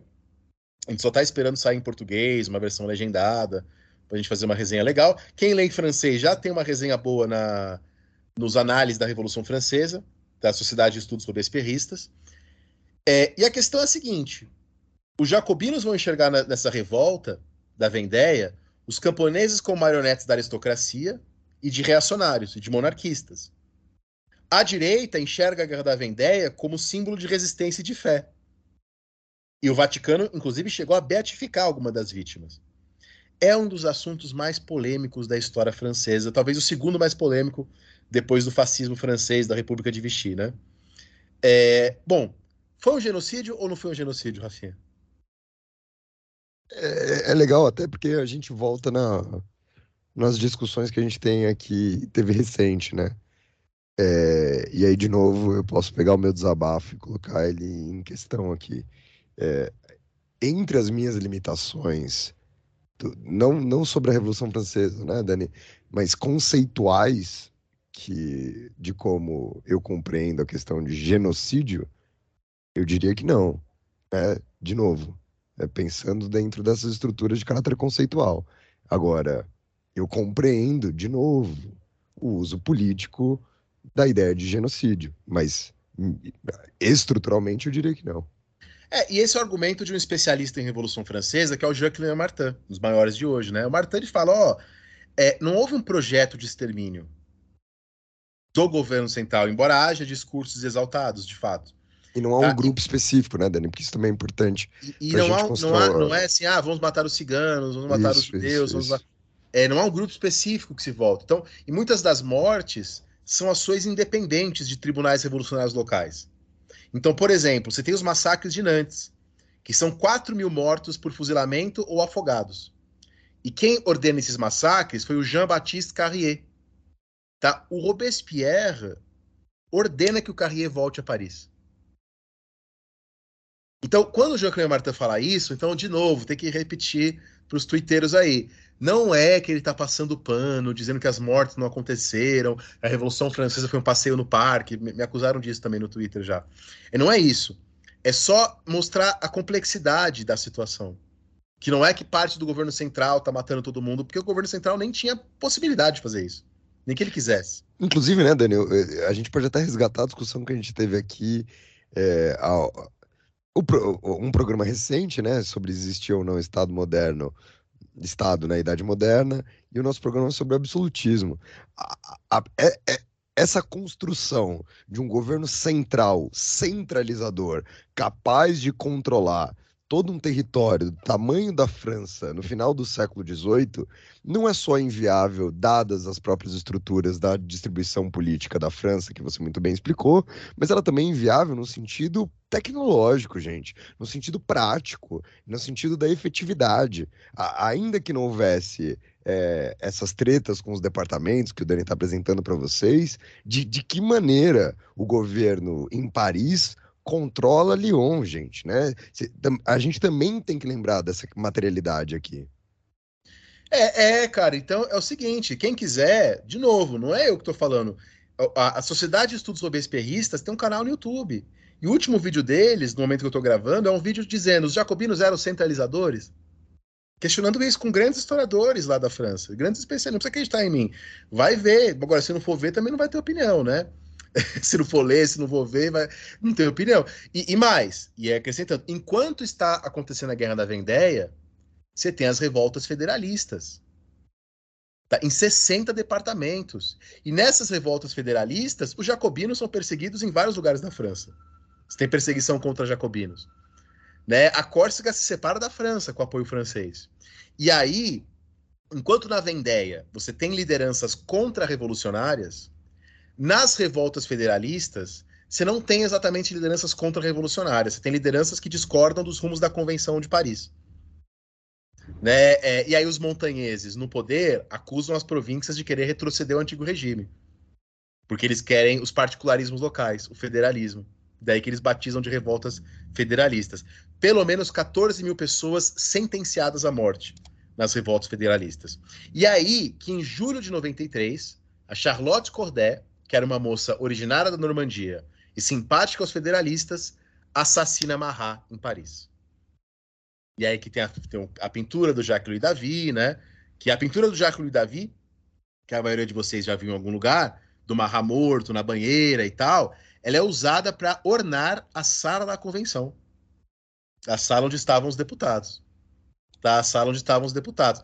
Só que veja, a França enfrenta a Guerra da Vendéia, as revoltas federalistas e a guerra contra os prussianos, ingleses, austríacos e espanhóis. E é justamente aí, em 23 de agosto de 1793, que a convenção, por pressão do sans-culottes, estabelece a convocação em massa, o lever en massa. Tá? Todos os homens franceses solteiros, sem filhos, de 18 a 40 anos, são convocados para a guerra. E aí se forma um exército de 750 mil homens, o maior exército já visto. Tá? É claro, você ouviu o que eu falei, né, Rafinha? Vai para a guerra quem for solteiro. Você tem um aumento exponencial dos casamentos na França. Porém, os franceses que não fossem lutar tinham que trabalhar para a guerra. No Rio Sena, é, várias forjas e usinas siderúrgicas que foram confiscadas da Igreja Católica e dos nobres emigrados são usados para produzir armas de guerra. São dados na França cursos revolucionários ensinando a população a fabricar pólvora. O governo envia para o fronte exemplares do Père Duchesne, né, que era um jornal que, enfim, tinha é, pró-revolução francesa. A convenção aprova a derrubada de um monte de árvores da França, tem um puta desbatamento, inclusive nesse momento, para a produção de armas, para a produção da guerra. Tá? Isso é muito interessante. É, então, o que eu queria mostrar para você aqui, Rafinha, é, até para questionar um pouco a ideia de uma aliança da convenção com o Sanculotte, é que numa mão a convenção dos jacobinos, os montanheses, é, fazem concessões aos Sanculottes. Então, eles aprovam tabelamento de preços e salários, aprovam pena de morte para o assambarcamento. O que é o assambarcamento? Quem esconder grãos para especular, escondeu comida para especular, pena de morte. A convenção aprova auxílios para pessoas mais pobres com filhos, então, auxílios financeiros. É só que ao mesmo tempo, as demandas mais à esquerda do sans-culotte são reprimidas. Então, as sessões de Paris, né, dos bairros de Paris, entre aspas, como se fossem bairros, cada um tinha sua sessão, onde os sans-culottes participavam, as assembleias das sessões são fechadas. Os enragés, os enraivecidos, aquela ala mais à esquerda do sans-culotte, são perseguidos, e o padre vermelho, o padre Roux, ele é, ele é preso e morre na cadeia de suicídio. Se mata na cadeia. O Robespierre, a convenção, mantém a pena de morte para quem defende reforma agrária. O Robespierre, num discurso no dia 24 de abril de 1793, teria dito que a igualdade de bens é um absurdo. Robespierre nunca foi socialista. E aí o Albert, eu acho que o Albert Sobu, o historiador Albert Sobu, acerta quando ele diz que os jacobinos tinham uma noção de democracia que era uma noção de democracia dirigida. Quer dizer, que desconfiava da espontaneidade das massas. Tá? Também são aprovados pela convenção projetos de educação universal. Tá? Crianças de 5 a 12 anos receberiam uma educação comum, gratuita e obrigatória que mesclaria conhecimentos científicos, educação física, educação militar e educação para o trabalho. Tá? Isso é muito interessante, tem, tem debates fantásticos. Eu não vou entrar aqui para o podcast não ficar excessivamente longo, mas tem debates fantásticos sobre o que, que seria, o que, que deveria ser essa, essa educação. Bom, mas eu pintei todo esse cenário para o ouvinte entender por que, que no dia 10 de outubro de 93, aquela Constituição que foi aprovada é suspensa e a França se coloca no estado de exceção. Tá? E aí o Saint-Just diz, ele dá um discurso falando, ó, nas circunstâncias que a gente se encontra, a Constituição não pode ser estabelecida. Porque a Constituição nos obrigaria a ter que, sei lá, é, é, julgar da maneira mais correta, legal, por todos os procedimentos, todos os contra-revolucionários, todos os nossos inimigos. É, ele fala, diz o São Justo, é, a Constituição, nesse momento, seria uma garantia contra a liberdade. Porque ela daria muitos direitos aos nossos inimigos, que estão, por sua vez, querendo acabar com a revolução. É impossível que a gente faça uma revolução se a gente não tiver um governo revolucionário. E aí o Robespierre dá um discurso definindo o que é um governo revolucionário. É a primeira vez que isso é feito na história. E aí Robespierre usa Montesquieu. Montesquieu, o Robespierre disse, ó, o Montesquieu dizia que o princípio da república é a virtude e o princípio do despotismo é o medo. Mas o que seria um governo revolucionário? A república é a virtude, o despotismo é o medo. E o governo revolucionário? Diz Robespierre: não dá para ter o mesmo tipo de governo na paz e na guerra. Defender o regime constitucional em meio a uma guerra é defender o fim da França. Tá bom. Se a república tem como princípio a virtude e o despotismo tem como princípio o medo, o governo revolucionário será o despotismo da virtude. Um governo constitucional conserva a república o governo revolucionário funda a república. E é por isso que o governo revolucionário necessita de uma atividade extraordinária, porque ele é um governo que está em guerra.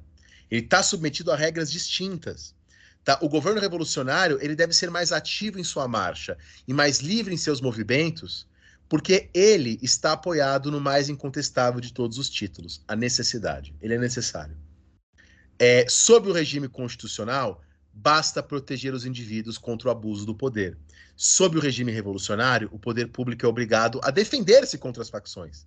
Por isso, o governo deve aos bons cidadãos toda a proteção nacional. E aos inimigos do povo, diz Robespierre, o governo não deve outra coisa senão a morte. É, é interessante esses discursos, né? E aí, o governo é extraordinário. A Constituição está suspensa. É um governo de exceção. O Clube das Mulheres Republicanas foi fechado. Madame Roland e Maria Antonieta são guilhotinadas no mesmo mês, outubro de 93. Brissot e outros girondinos são executados. O Robespierre chega a intervir para que os deputados girondinos não sejam todos mortos. E assim o Robespierre evita, ao lado de Barrère, a morte de 73 deputados girondinos. Tá? Não estou dizendo que o Robespierre era um grande pacifista. Ele vota a favor da morte dos outros. Mas ele fala: ó, esses aqui não precisa mais, já matamos o suficiente. É, e aí que o Camille Desmoulins e o Danton vão formular um, um, um, grupo dos chamados indulgentes. Tá? Os indulgentes, nas palavras de Danton, eram aqueles que querem que o terror esteja na ordem do dia, mas que o terror seja utilizado para o seu verdadeiro objetivo, isto é, contra os aristocratas. E aí vem o nosso grande ponto, que é a questão do terror. O que foi o terror? A, a, a visão mais tradicional, clássica, é justamente que em outubro, setembro, outubro, na verdade, de 1700, mais setembro, né? De 1793 começa o terror e o terror termina com a queda de Robespierre ali na metade de 1794. Essa é a visão tradicional. O que, que você acha disso, Rafinha? Eu antes quero saber o que, que a visão tradicional está chamando de terror, Dani. É, a questão é, a visão tradicional diz que o terror é um período. Esse período de estado de exceção é o período do terror, com mais mortes, é, repressão contra a Vendéia, repressão contra os monarquistas, repressão contra os federalistas, silenciamento das dissidências políticas, atemorização da população para garantir a unidade nacional. Então teria começado em setembro de 93 e terminado no verão, junho, julho de 1794, com a queda de Robespierre. Mas é um período com mais mortes? É, bom. É um período com mais repressão? É, é, essa, essa repressão em nome da, da construção de, dessa identidade nacional, ela, ela tem nome, né? Ela, ela pode ser destacada ou ela é uma percepção acerca do fenômeno histórico? Bom, esse é, o, esse é o, então vamos discutir isso daí, né? Porque esse é um problema. E você sabe que tem autores que vão além. A Hannah Arendt, o François Furet, o Christopher Dawson, o Jacob Talmon, o Patrice Ganifet, esses autores todos que eu citei, eles falam que o terror é a própria essência da Revolução Francesa. O, o Simon Scama, que é um autor que tem erros terríveis, quando ele fala de Revolução Francesa, esses autores todos falam que o terror já está em 1789 e que em 93, 94 ele se torna mais agudo. O François Furet, ele foi além. O François Furet, ele escreveu que o Gulag deve nos, nos ajudar a repensar o terror. Ele coloca o terror como uma antessala do totalitar, dos totalitarismos, que ele acha que são os totalitarismos do século XX. É, mas aí, bom, primeira coisa que é complicado, né? Falei assim, bom, você me perguntou em termos de quantidade de mortes, né? E de fato. Primeira coisa, né? E coisa. assim, o que, já, o que já é. O que eu já diria que é problemático, né, Dani? Antes de você me dar a sua resposta, eu quero fazer a minha observação. A partir do momento em que a gente usar um número de mortos para descrever fenômenos enquanto terror ou não, violentos ou não, a gente vai ter que lidar com o fato de que suponhamos nós, que a gente, ao estabelecer que passou de 100 mortos é terror, a gente tem que lidar com o fato, então, de que a gente está implicitamente aceitando que 99 está de boa. E aí a gente transforma vidas em aspectos numéricos.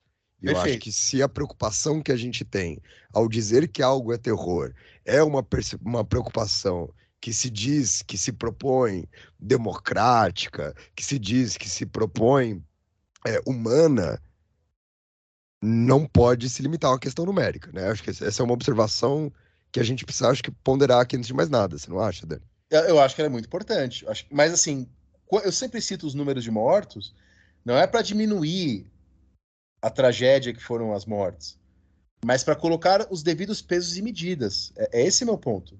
Não, não, Porque, isso. E, e, e, Dani, eu, eu, antes de mais nada, eu não estava fazendo uma crítica a você. Eu estava fazendo uma crítica às pessoas que escolhem chamar o terror de terror, tendo em vista uma quantidade de mortos. Porque aí eu acho que é uma perspectiva problemática. Ah, é o terror porque morreram mil pessoas? Se tivesse morrido 900 era de boa? Se tivesse morrido 10 era de boa? Se tivesse morrido uma era de boa, né? É então, assim, aí, esse é meu ponto. Mas a, a questão, Rafinha, a questão é a seguinte, veja, é 1798, então durante a época da Revolução Francesa, você tem uma revolta na Irlanda. E você tem a repressão da coroa inglesa. Calculamos entre 30 e 40 mil irlandeses mortos, que percentualmente é uma coisa muito alta para a Irlanda. É, o número de guilhotinados é aproximadamente 17 mil pessoas.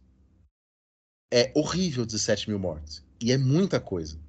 Mas veja que é menos que a metade dos mortos na Irlanda. Eu digo isso não para dizer que a Revolução Francesa foi um passeio no parque, como alguém já me acusou no Twitter. eu digo isso só para dizer que é uma representação equivocada você dizer, como o Brasil Paralelo diz no vídeo deles lá sobre a Revolução Francesa, que ó, oh, a monarquia inglesa é uma monarquia moderada, com regime balanceado, e a Revolução Francesa, ela é obscura, ela é repressora e coisa e tal. É, é, é essa representação que eu estou querendo combater ao ou, mostrar esse dado. Ou até outra coisa, né, Dani? Assim, é... tá bom. Então, assim, se a, se a nossa preocupação, de novo, eu já apresentei o meu problema quanto a isso, é em relação ao número de mortes, e a gente aceita chamar esse período da Revolução de Terror com seus 17 mil mortos, o que eu concordo com você é horrível, por que a gente não chama também de terror outros fenômenos com essa quantidade de mortes. Né? E, e, lembrar disso, a gente escolhe dar nome para as coisas, e ao escolher dar o nome para as coisas, a gente transborda as nossas intenções acerca daquele fenômeno. É então, é, é, esse é um ponto-chave. E aí, de novo, né? Se eu falasse aqui que, ou, como é, ou, ou a gente pode até voltar no começo desse programa, quando você estava lá falando sobre a questão da revolução, das revoluções inglesas, né? Do, do, do, do livro que você estava discutindo e das visões sobre a Revolução Inglesa. A Revolução Inglesa, em algum momento, chamou-se de gloriosa, sob uma narrativa de que ela não teria um derramamento de sangue, sob uma narrativa que a gente sabe que ela é errada, né? Sob uma narrativa que a gente sabe que ela é problemática, porque há também uma questão militar, há também um enfrentamento, etc, etc, etc. Então, assim, a gente chega a chamar de glorioso algo que também tem mortes para chamar de terror, outra coisa que tem mortes. Então não é a morte que a gente está debatendo. Né? Esse é o ponto que, que eu quero trazer. A gente não está preocupado de fato com essas mortes. E, e, o ponto, no caso da Revolução Francesa, que é o que eu tenho construído aqui nesse bloco, no nosso podcast, é o seguinte: você tem atos que eram do governo girondino, tipo a criação do Comitê de Salvação Pública, por exemplo, atos que de fato partem dos jacobinos. Então você tem a lei dos suspeitos que torna mais fácil prender pessoas suspeitas de ser contra-revolucionárias. Só que essa lei ela não foi proposta pelo Robespierre, ela foi proposta pelo Merlin de Douai. E Robespierre vota a favor dela. Você tem atos do governo jacobino, mas você tem atos dos sans-culottes. Você tem atos independentes, você tem atos dos contra-revolucionários. Você tem perseguição contra jacobino em várias regiões da França. É, então, o meu ponto, que não é meu só, é da historiografia da Revolução Francesa hoje, é que você não tinha, nesse, nesses, nesses meses, nesses 11 meses, uma estrutura jurídico-política consolidada e orientada para a repressão dos adversários. O que você tinha, e agora eu vou citar o Jean-Claude Martin, professor da Sorbonne, tá? o que você tinha é uma França revolucionária atravessada por correntes rivais, acuada por inimigos nas fronteiras, vivendo uma situação na qual nem um grupo tinha sozinho a legitimidade da violência de Estado. Em todos os lugares, cada grupo dizia agir em nome da revolução e do povo. Não há um decreto que organiza legalmente a repressão. Não há uma lei do terror. Não há um decreto que coloca o terror na ordem do dia. Aliás, a frase o terror da ordem do dia, ela, ela não parte da convenção, ela parte do Sanculottes. Ela parte de um padre, inclusive. Agora, é um Dani, dado muito importante. essa é uma discussão que a gente já teve e eu gostaria de tê-la aqui de novo, né? Eu, eu entendo o seu argumento e eu entendo o seu ponto e a importância dele ser levantado aqui sobre não haver uma lei do terror, sobre não haver uma medida institucional do terror. Mas eu preciso te lembrar, por exemplo, que, sei lá, se a gente pegar o período da ditadura aqui no Brasil, não há uma lei de tortura, não há, ainda que a gente saiba que ela aconteça, uma medida institucional que faz a tortura existir. Então, a ausência de uma lei, a ausência de uma medida, ela também não garante a ausência dessas práticas, inclusive claro. com anuência por, Por parte si desses políticos, exatamente. Por si só, mas aqui é, não, tá- tem toda a razão, Rafinha. Por si só, não. Mas aqui eu tô colocando, esse dado em meio a vários outros. Sim, sim, sim, sim. né? É, e aí, veja, não é, tá, tuiteiros, que estou dizendo que o terror não existiu, que a Revolução Francesa foi um passeio no parque, que não morreu ninguém, ou que o terror foi de boa. Não é isso. O que, estamos, o que, o que o Jacques Martin diz é que há terrores na Revolução Francesa. Terrores no sentido que não há um terror como programa, como política de Estado. No caso da ditadura militar brasileira, há uma política de Estado, há um Estado que se, que, que se arma, que se ampara e fica no poder várias décadas. Isso, e ele não precisa apenas da tortura para se colocar nessa condição política, né? A tortura, nesse caso que eu estou aqui exemplificando, é uma das ferramentas desse mecanismo, aí sim, político, estruturado, com leis e com perspectivas, inclusive de caráter constitucional, né, autoritárias, não- não- que não é o caso do, do que a gente está apresentando aqui para vocês. E aí, o Pierre Cernat, Rafinha, que foi um grande historiador da. da é, é, foi não, é um grande historiador do movimento, ele fala que o terror não foi um sistema político, foi um conjunto de violências exercida em várias direções, inclusive cometida pelos contra-revolucionários, dentro de um país que convivia com guerra, temor, conspiração, escassez. A, a- o Michel Biard e a, Ma- e a Marisa Linton, é, é, eles dizem que o terror é um- uma sucessão de emoções mais que uma sucessão de acontecimentos. E o, o, o Jacques Martin diz que o terror não é a essência da Revolução Francesa, nem a derrapagem da Revolução Francesa. É uma das possíveis formas da Revolução Francesa. Né? Uma das... Também o terror não é uma necessidade. É, é, não há coincidência temporal entre as mortes e a sequência de vitórias militares. E aí tem outros argumentos interessantes. Né? A palavra terror ela era muito utilizada no século XVIII, antes da Revolução Francesa. E no século XVIII, a palavra terror tinha um significado positivo. Em geral. Ela, ela tinha a ver com maravilhamento. É uma palavra que aparecia muito na Bíblia, na tradução francesa. Quem Tá, é chama o de terror. terror, Dani, primeira vez? Oi? Quem chama de terror a primeira vez? Ah, então, então, legal, ó. Eu, vou, eu tenho tudo. Eu, eu não vou falar tudo que eu sei sobre isso por dois motivos. Primeiro, porque ficaria muito longo o podcast. Segundo, porque eu estou escrevendo um artigo sobre isso e algumas coisas eu não quero revelar aqui, porque eu preciso publicar artigos para me manter na universidade. É, mas, Rafinha, te- a palavra terror, ó, isso eu, vou, eu já vou soltar aqui, isso que vai estar no meu futuro artigo. Ela aparecia na, na a Vulgata de São Jerônimo, era a versão da Bíblia mais difundida na França. E nela o termo terror aparece 47 vezes. E o terrível, 61. Isso já desde o século XVI. Né? Isso já desde o século XVI. Só que o terror aqui é um terror salutar, saudável, quer dizer, é o medo da punição de Deus. Necessário ao caminho para a salvação.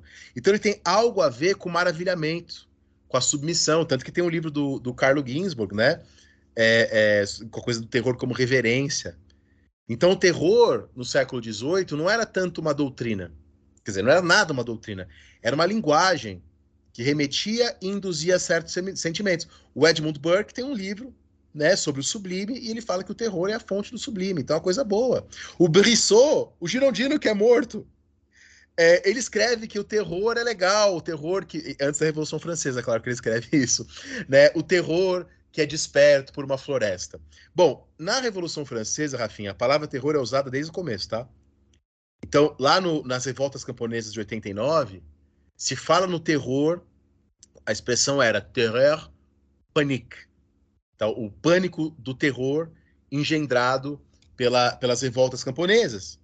Né? Em 1790, quando Burke, o Edmund Burke, critica a Revolução Francesa, ele usa a palavra terror, de novo.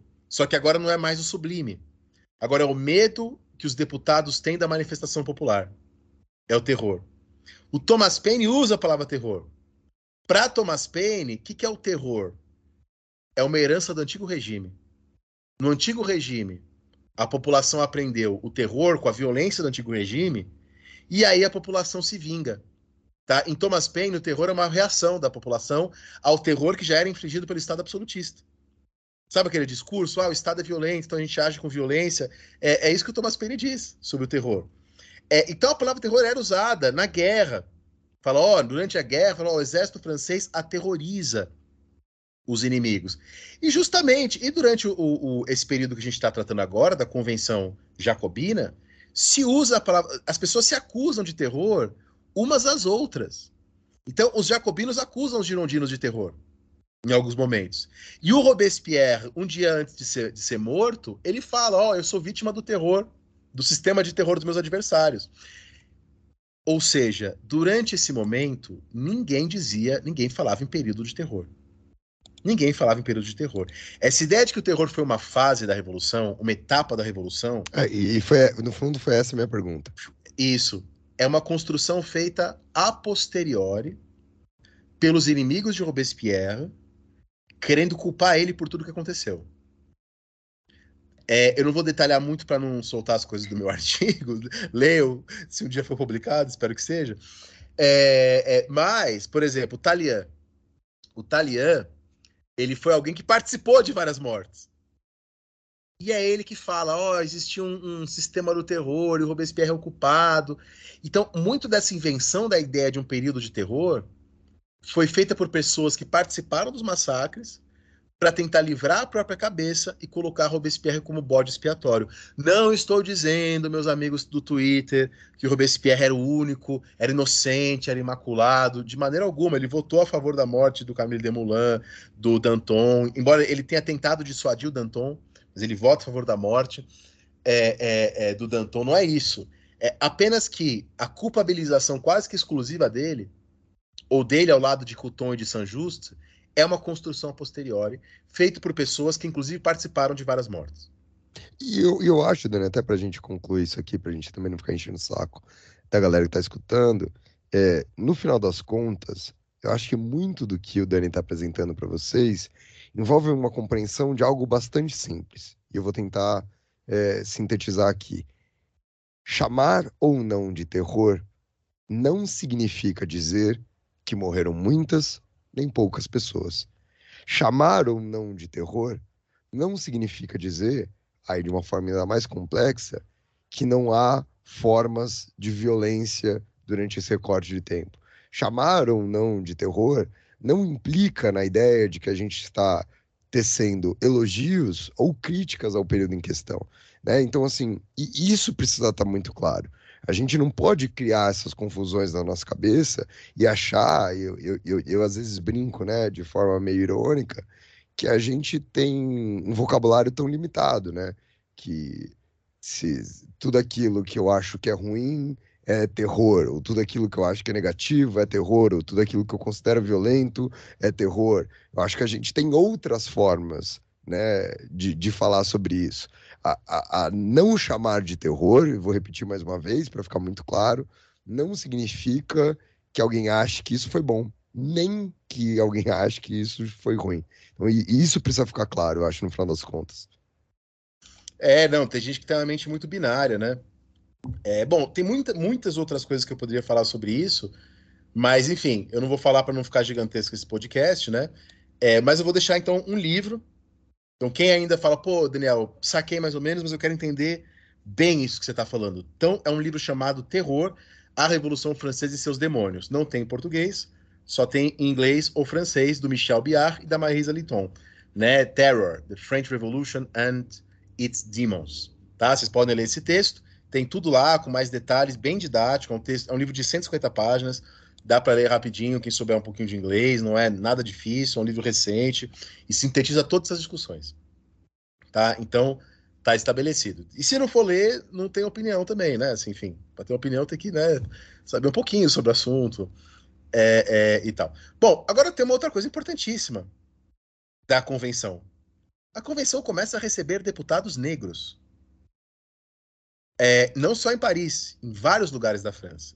Pouca gente sabe, mas de 1794 em diante, você tem a presença de várias pessoas negras na, na França. Então, no caso, em janeiro de 94, a convenção recebe três deputados negros eleitos em São Domingos, no Haiti. Né? Entre eles, Jean-Baptiste Belé, que era um ex-escravizado do Senegal, que é eleito deputado e vai estar lá na convenção em Paris, votando, propondo, propondo coisa. É, então, quer dizer, os Estados Unidos só vão ter deputados negros 70 anos depois. A Revolução Francesa já tinha. E aí o Belé, obviamente, discursa pela abolição da escravidão, 4 de fevereiro de 1794, nós temos a abolição da escravidão. Como eu, como eu já falei aqui nos nossos outros programas, a abolição da escravidão já tinha acontecido no Haiti, pela própria Revolução Haitiana. Mas não tinha acontecido em Guadalupe, na Martinica e na Guiana. Então, de fato, é, é, temos a, a, chamada primeira abolição da escravidão. Primeira, porque depois o Napoleão, é, pouco depois de assumir o poder, vai restaurar a escravidão. E aí você vai ter a segunda abolição da escravidão em 1848. É, bom, outra coisa importantíssima desse período é, retomando né, o que nós falamos até anteriormente, o um movimento chamado genericamente de descristianização, que na verdade é um nome, é um nomezão guarda-chuva, que abriga várias coisas, tipo as, as, as ações do governo, que a gente já falou de mudança de nome de cidades, mudança de calendário, tirando nomes cristãos, mas também movimentos autônomos populares, mascaradas, autos de fé, abdicações de sacerdócios, então sacerdotes que abdicam do seu casamento, e também, voltando àquele grupo dos representantes em missão, tá? Por exemplo, em Nièvre, o José Fouché, que depois vai ser um nome importante na era napoleônica, decretou que todo clérigo que recebesse salários do Estado era obrigado a se casar, adotar uma criança ou cuidar de uma pessoa pobre. Né? Então, esses vários movimentos que acontecem são abrigados genericamente por esse nomezão de, de é, descristianização. E aí, Rafinha, é o que eu estava falando. Robespierre, os jacobinos, é, eram desconfiados desse, desses movimentos espontâneos. E eles tinham medo que esses movimentos de mascaradas, de gente queimando o sino de igreja e coisa e tal, prejudicassem a Revolução Francesa e fortalecessem os contra-revolucionários. Lembremos que o ateísmo era proibido na França. E o Robespierre defendia, até o fim da vida, pena de morte para ateus. Ele dizia que ateu não era confiável, que o ateu não tem esperança de vida após a morte. Então, da perspectiva do ateu, enfim, não pode haver justiça. Então, o ateísmo não era tolerado na França desse período. E é aí que, em 8 de junho de 94, é, você tem a festa do Ser Supremo. Tá? A festa do Ser Supremo não é uma tentativa de criar uma religião de Estado ou coisa assim. Foi uma tentativa de um culto deísta para tentar uma espécie de terreno comum que unisse as crenças. Tá? Na festa do Ser Supremo, você tem uma procissão que sai das Tulherias e vai até o Campo de Marte e queima uma estátua do ateísmo. Essa estátua do ateísmo é queimada na festa e coloca uma estátua da sabedoria. Tá? Colocam ali um uma montanha artificial para representar os montanheses, em cima da montanha uma estátua de Hércules para representar o povo. Tá? Aos, ao pé da montanha, cantos e hinos cívicos celebrando o Pai do Universo, a suprema inteligência. É, então é interessante, né, Rafinha? Posso partir para derrubar Robespierre? Por favor. Como é que ele cai? Manda Porque é assim. É, perceba que os jacobinos criam um exército revolucionário. 750 mil pessoas. Perceba que, gostemos ou não, é, há uma mobilização militar, como nós estávamos falando, sem precedentes. E aí que em junho de 1794, os exércitos franceses ocupam a Bélgica. O que isso significa? Que a pátria não está em perigo. Que aquele discurso de que o governo de exceção é, ele é é, é necessário, o governo de exceção é uma necessidade, não cada vez cola menos. As pessoas começam a exigir que a Constituição de 1793, a Constituição do ano 1, seja aplicada, que a Constituição está suspensa. Ao mesmo tempo, o tabelamento de preços estimula o mercado paralelo e a escassez. Ao mesmo tempo, eu falei que os jacobinos reprimiram a extrema esquerda. É, o Weber e os ebertistas passam a chamar os jacobinos de canalhas que ajudaram o Sanculotte apenas para se colocar no lugar dos aristocratas. É bom. Collot d'Herbois, Bilot Varenne, Amar, Jean-Henri Voulin, que são todos jacobinos que a maioria de vocês nunca ouviu falar, começam a exigir a morte dos indulgentes, como Danton e Desmoulins, que queriam moderar o terror. Robespierre é o único que tenta dissuadir o Danton e falar pro Danton pedir desculpas e tal, mas o Danton não faz isso, o Danton acaba morto e Robespierre volta pela morte do Danton. Mas aquela imagem de uma grande oposição entre Danton e Robespierre é uma imagem fictícia. Né? É, na verdade, a, a, o Comitê de Salvação Pública vota pela morte de Danton. É, é aí que, por proposta de Couton, os tribunais revolucionários, é, é a lei do Prairal, né, ganham mais forças tá? ganham, ganham mais possibilidade de julgamentos rápidos. E aí, que nesse período aí de junho de 94, você tem 1.376 pessoas executadas. É, em Paris. É o que o Georges Lefebvre vai chamar de o alto terror. É, só que é interessante que nesse período, Robespierre fica doente. E Robespierre estava recluso. Enquanto Robespierre estava recluso, há um aumento da condenação de mortes em Paris. E boatos começam a circular. Circula um boato de que Robespierre ia se casar com a Madame Isabel, que era irmã de Luís XVI. Bom, a Isabel acabou decapitada. É, como ela estava decapitada, depois vem um outro boato que ele ia se casar com Maria Teresa, que era filha do Luís XVI. É, em 15 de junho de 94, foi presa uma mulher chamada Catarina de Deus, que era uma profetisa que falava que Robespierre era o enviado de Deus. Robespierre, enquanto isso, se mantém recluso. E 26 de julho, ele dá um discurso dizendo que ele é contrário ao sistema de terror que estão criando contra ele. O que acontece, Rafinha, em suma? Acontece que a montanha, isto é, os jacobinos e os outros grupos de esquerda, perderam o apoio do Sanculottes, que era sua base social, e, devido a tudo isso que está acontecendo, perde, perdem apoio da planície, do pântano, do centrão, da sua base política. E aí que alguns membros da esquerda, dos montanheses, temendo perder a própria cabeça, transformam Robespierre em bode expiatório. Estou falando de Bilot Varenne, de Collot d'Herbois, de Paul Barras, de José Fouché e de Jean-Lambert Tallien. Todos eles participaram de vários massacres. Só que eles começam a acusar o Robespierre de ditador, de mandante do terror. É, e aí que no dia 27 de julho de 1794, o 9 termidor no calendário da Revolução Francesa, a convenção prende Robespierre, Couton, Lebas, Saint-Just, Henriot e Augustin Robespierre, o irmão mais novo do Maximilien de Robespierre, sob os gritos de abaixo o tirano.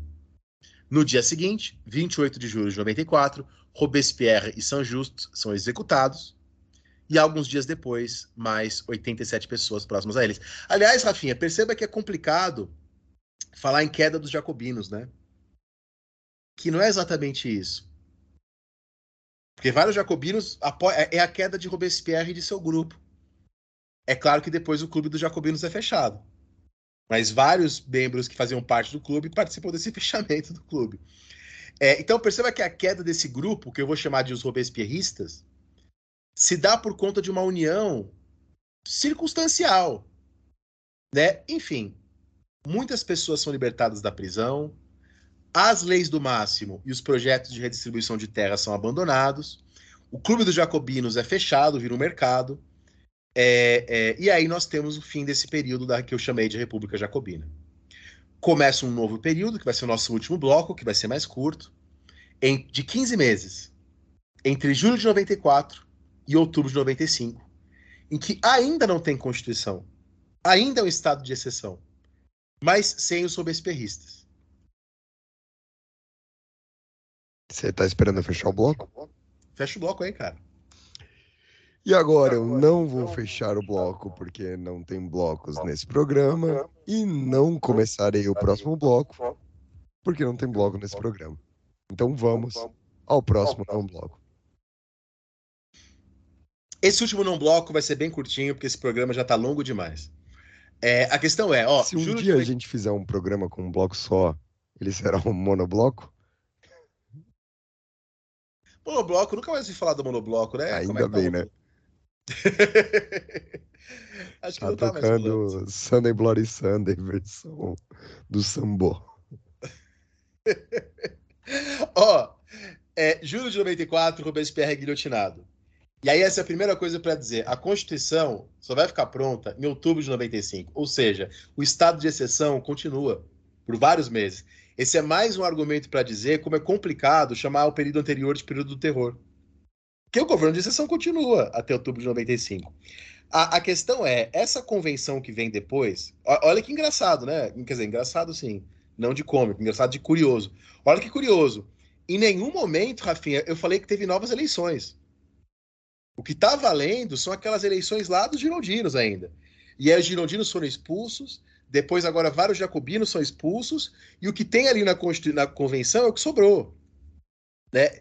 Bom, essa convenção que vem, a convenção termidoriana, é, ela vem para afiançar as conquistas moderadas. Quer dizer, ela mantém a república e ela faz um discurso de que o terror acabou.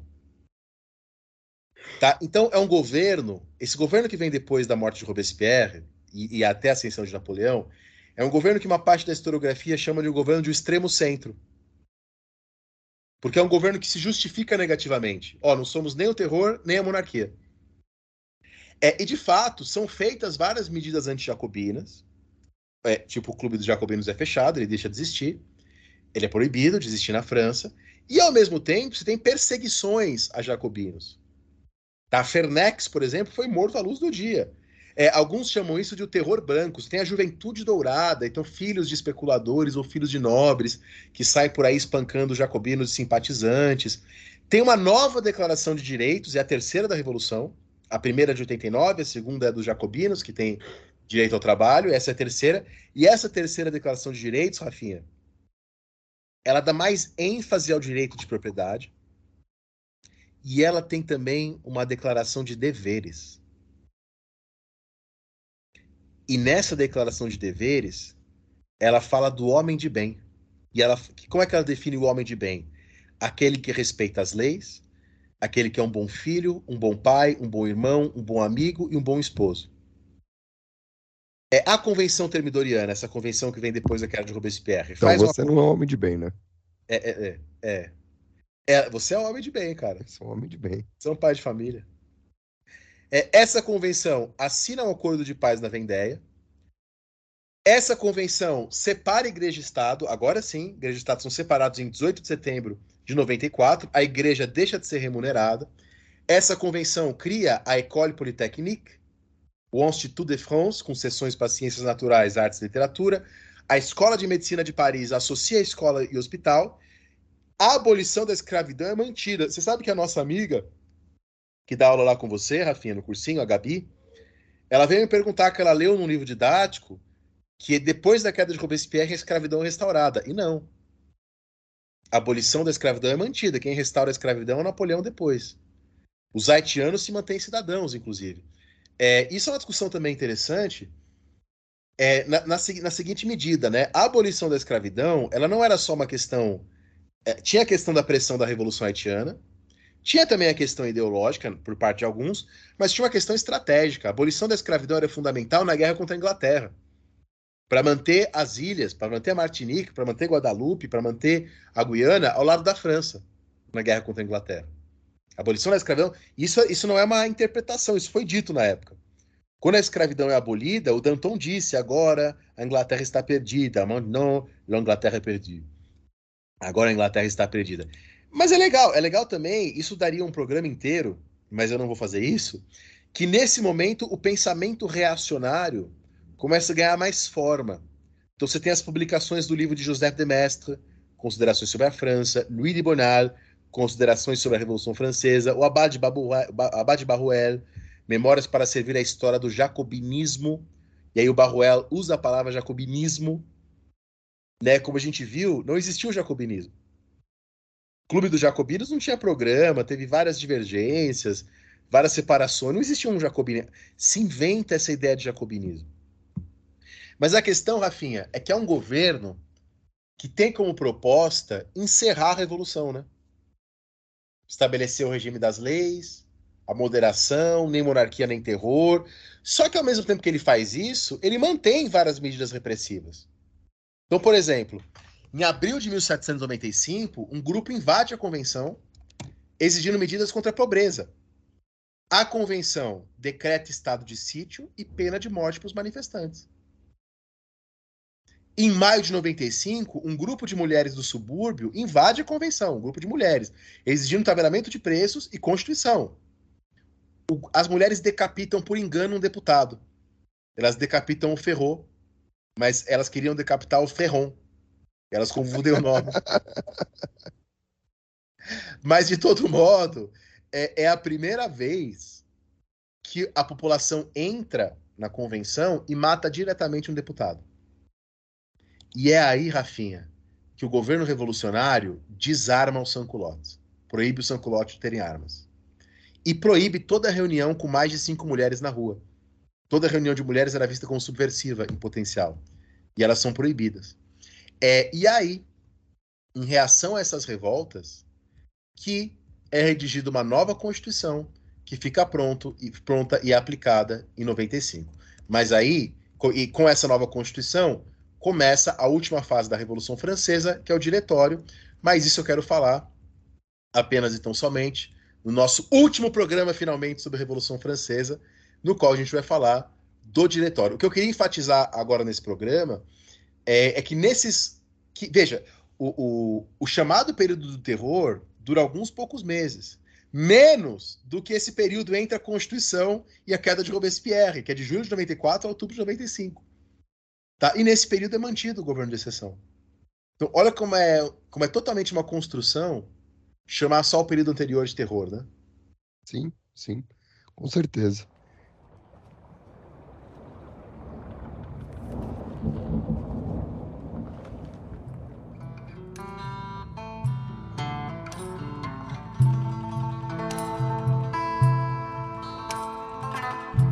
Eu, eu diria que foi um dos melhores dessa série até agora. Eu acho que que esse que esse programa de hoje tanto serviu para que a gente pudesse ter debates mais, mais profundos, né, historiograficamente falando, é, quanto também acho que serve muito para repensar a sala de aula. Você não acha, não, Dani? É, eu confesso que assim, eu entendo que é, é sobre esse período da aula de hoje, as pessoas têm muitas convicções arraigadas, né? Não, mas eu não digo nem no caráter das convicções, eu digo até umas coisas mais, mais práticas, assim, de. É, vou, te falar o que eu pensei. Será que vale a pena eu explicar quem são os jacobinos e quem são os girondinos? Sabe, dessa forma meio teleológica que a gente acaba fazendo, né? Meio de trás para frente. Será que não faz mais sentido eu simplesmente não explicar? Porque no final das contas, é, eu posso permitir que os próprios alunos e as próprias alunas compreendam ao longo da narrativa quem foram eles a partir das escolhas e das decisões que estão sendo tomadas. É, é isso que eu ia falar, assim, não é não explicar, né? Não, é não, o que eu assim... digo não explicar é não ter uma, uma parte da minha aula onde esteja escrito Jacobinos dois pontos e uma lista de características. Ah, isso né? sim, isso é o que eu faço na graduação, né? Assim, quando eu, eu, narro a Revolução Francesa. É assim, quando você fala da guerra, aí você fala, girondinos apoiam a guerra. Aí quando você fala da morte de Luís XVI, jacobinos apoiam a morte de Luís XVI. Aí quando você falar do Sans-Culottes, é, os jacobinos apoiam a Comuna de Paris, os girondinos são mais afastados, os girondinos querem um governo mais liberal. E aí você já, já tem as características, mas você vai inserindo as características na narrativa, né? Isso. É, isso, isso. isso é, é, o ideal mesmo. E lembrar que ambos são pequenos burgueses, ambos são republicanos, ambos são defensores da propriedade privada. É, então, sei lá, estou dando um exemplo aqui de coisas que eu acho que, para além do debate historiográfico, também cabem e, e, e deveriam caber, né, numa sala de aula. É. É, é isso. isso aí, cara. Pô, eu acho que é um programa bastante denso bastante profundo e, e... É, eu gostei também, bom trabalho. É, porque bom que a gente gosta do que a gente faz, né? É. Pelo menos Quem quiser saber gosta. mais, vai no nosso vídeo sobre Robespierre no YouTube. Tem várias outras informações. E quem quiser saber mais, pode ir no seu livro também, né? Pode no meu livro, Revolução Francesa, da editora Contexto. Pode comprar lá, eu deixo. Então, é isso, minha gente. Muito obrigado por quem escutou a gente até aqui. Não esqueçam de dar continuidade nesse debate no nosso Instagram, lá no arroba História Pirata. Tamo junto e até o próximo programa. Falou, pirataria!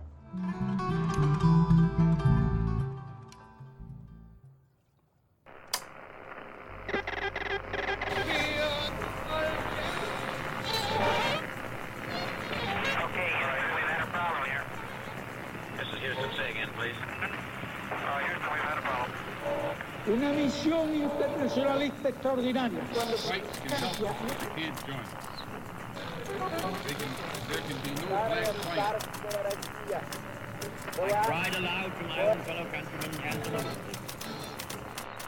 Sua rádio da história.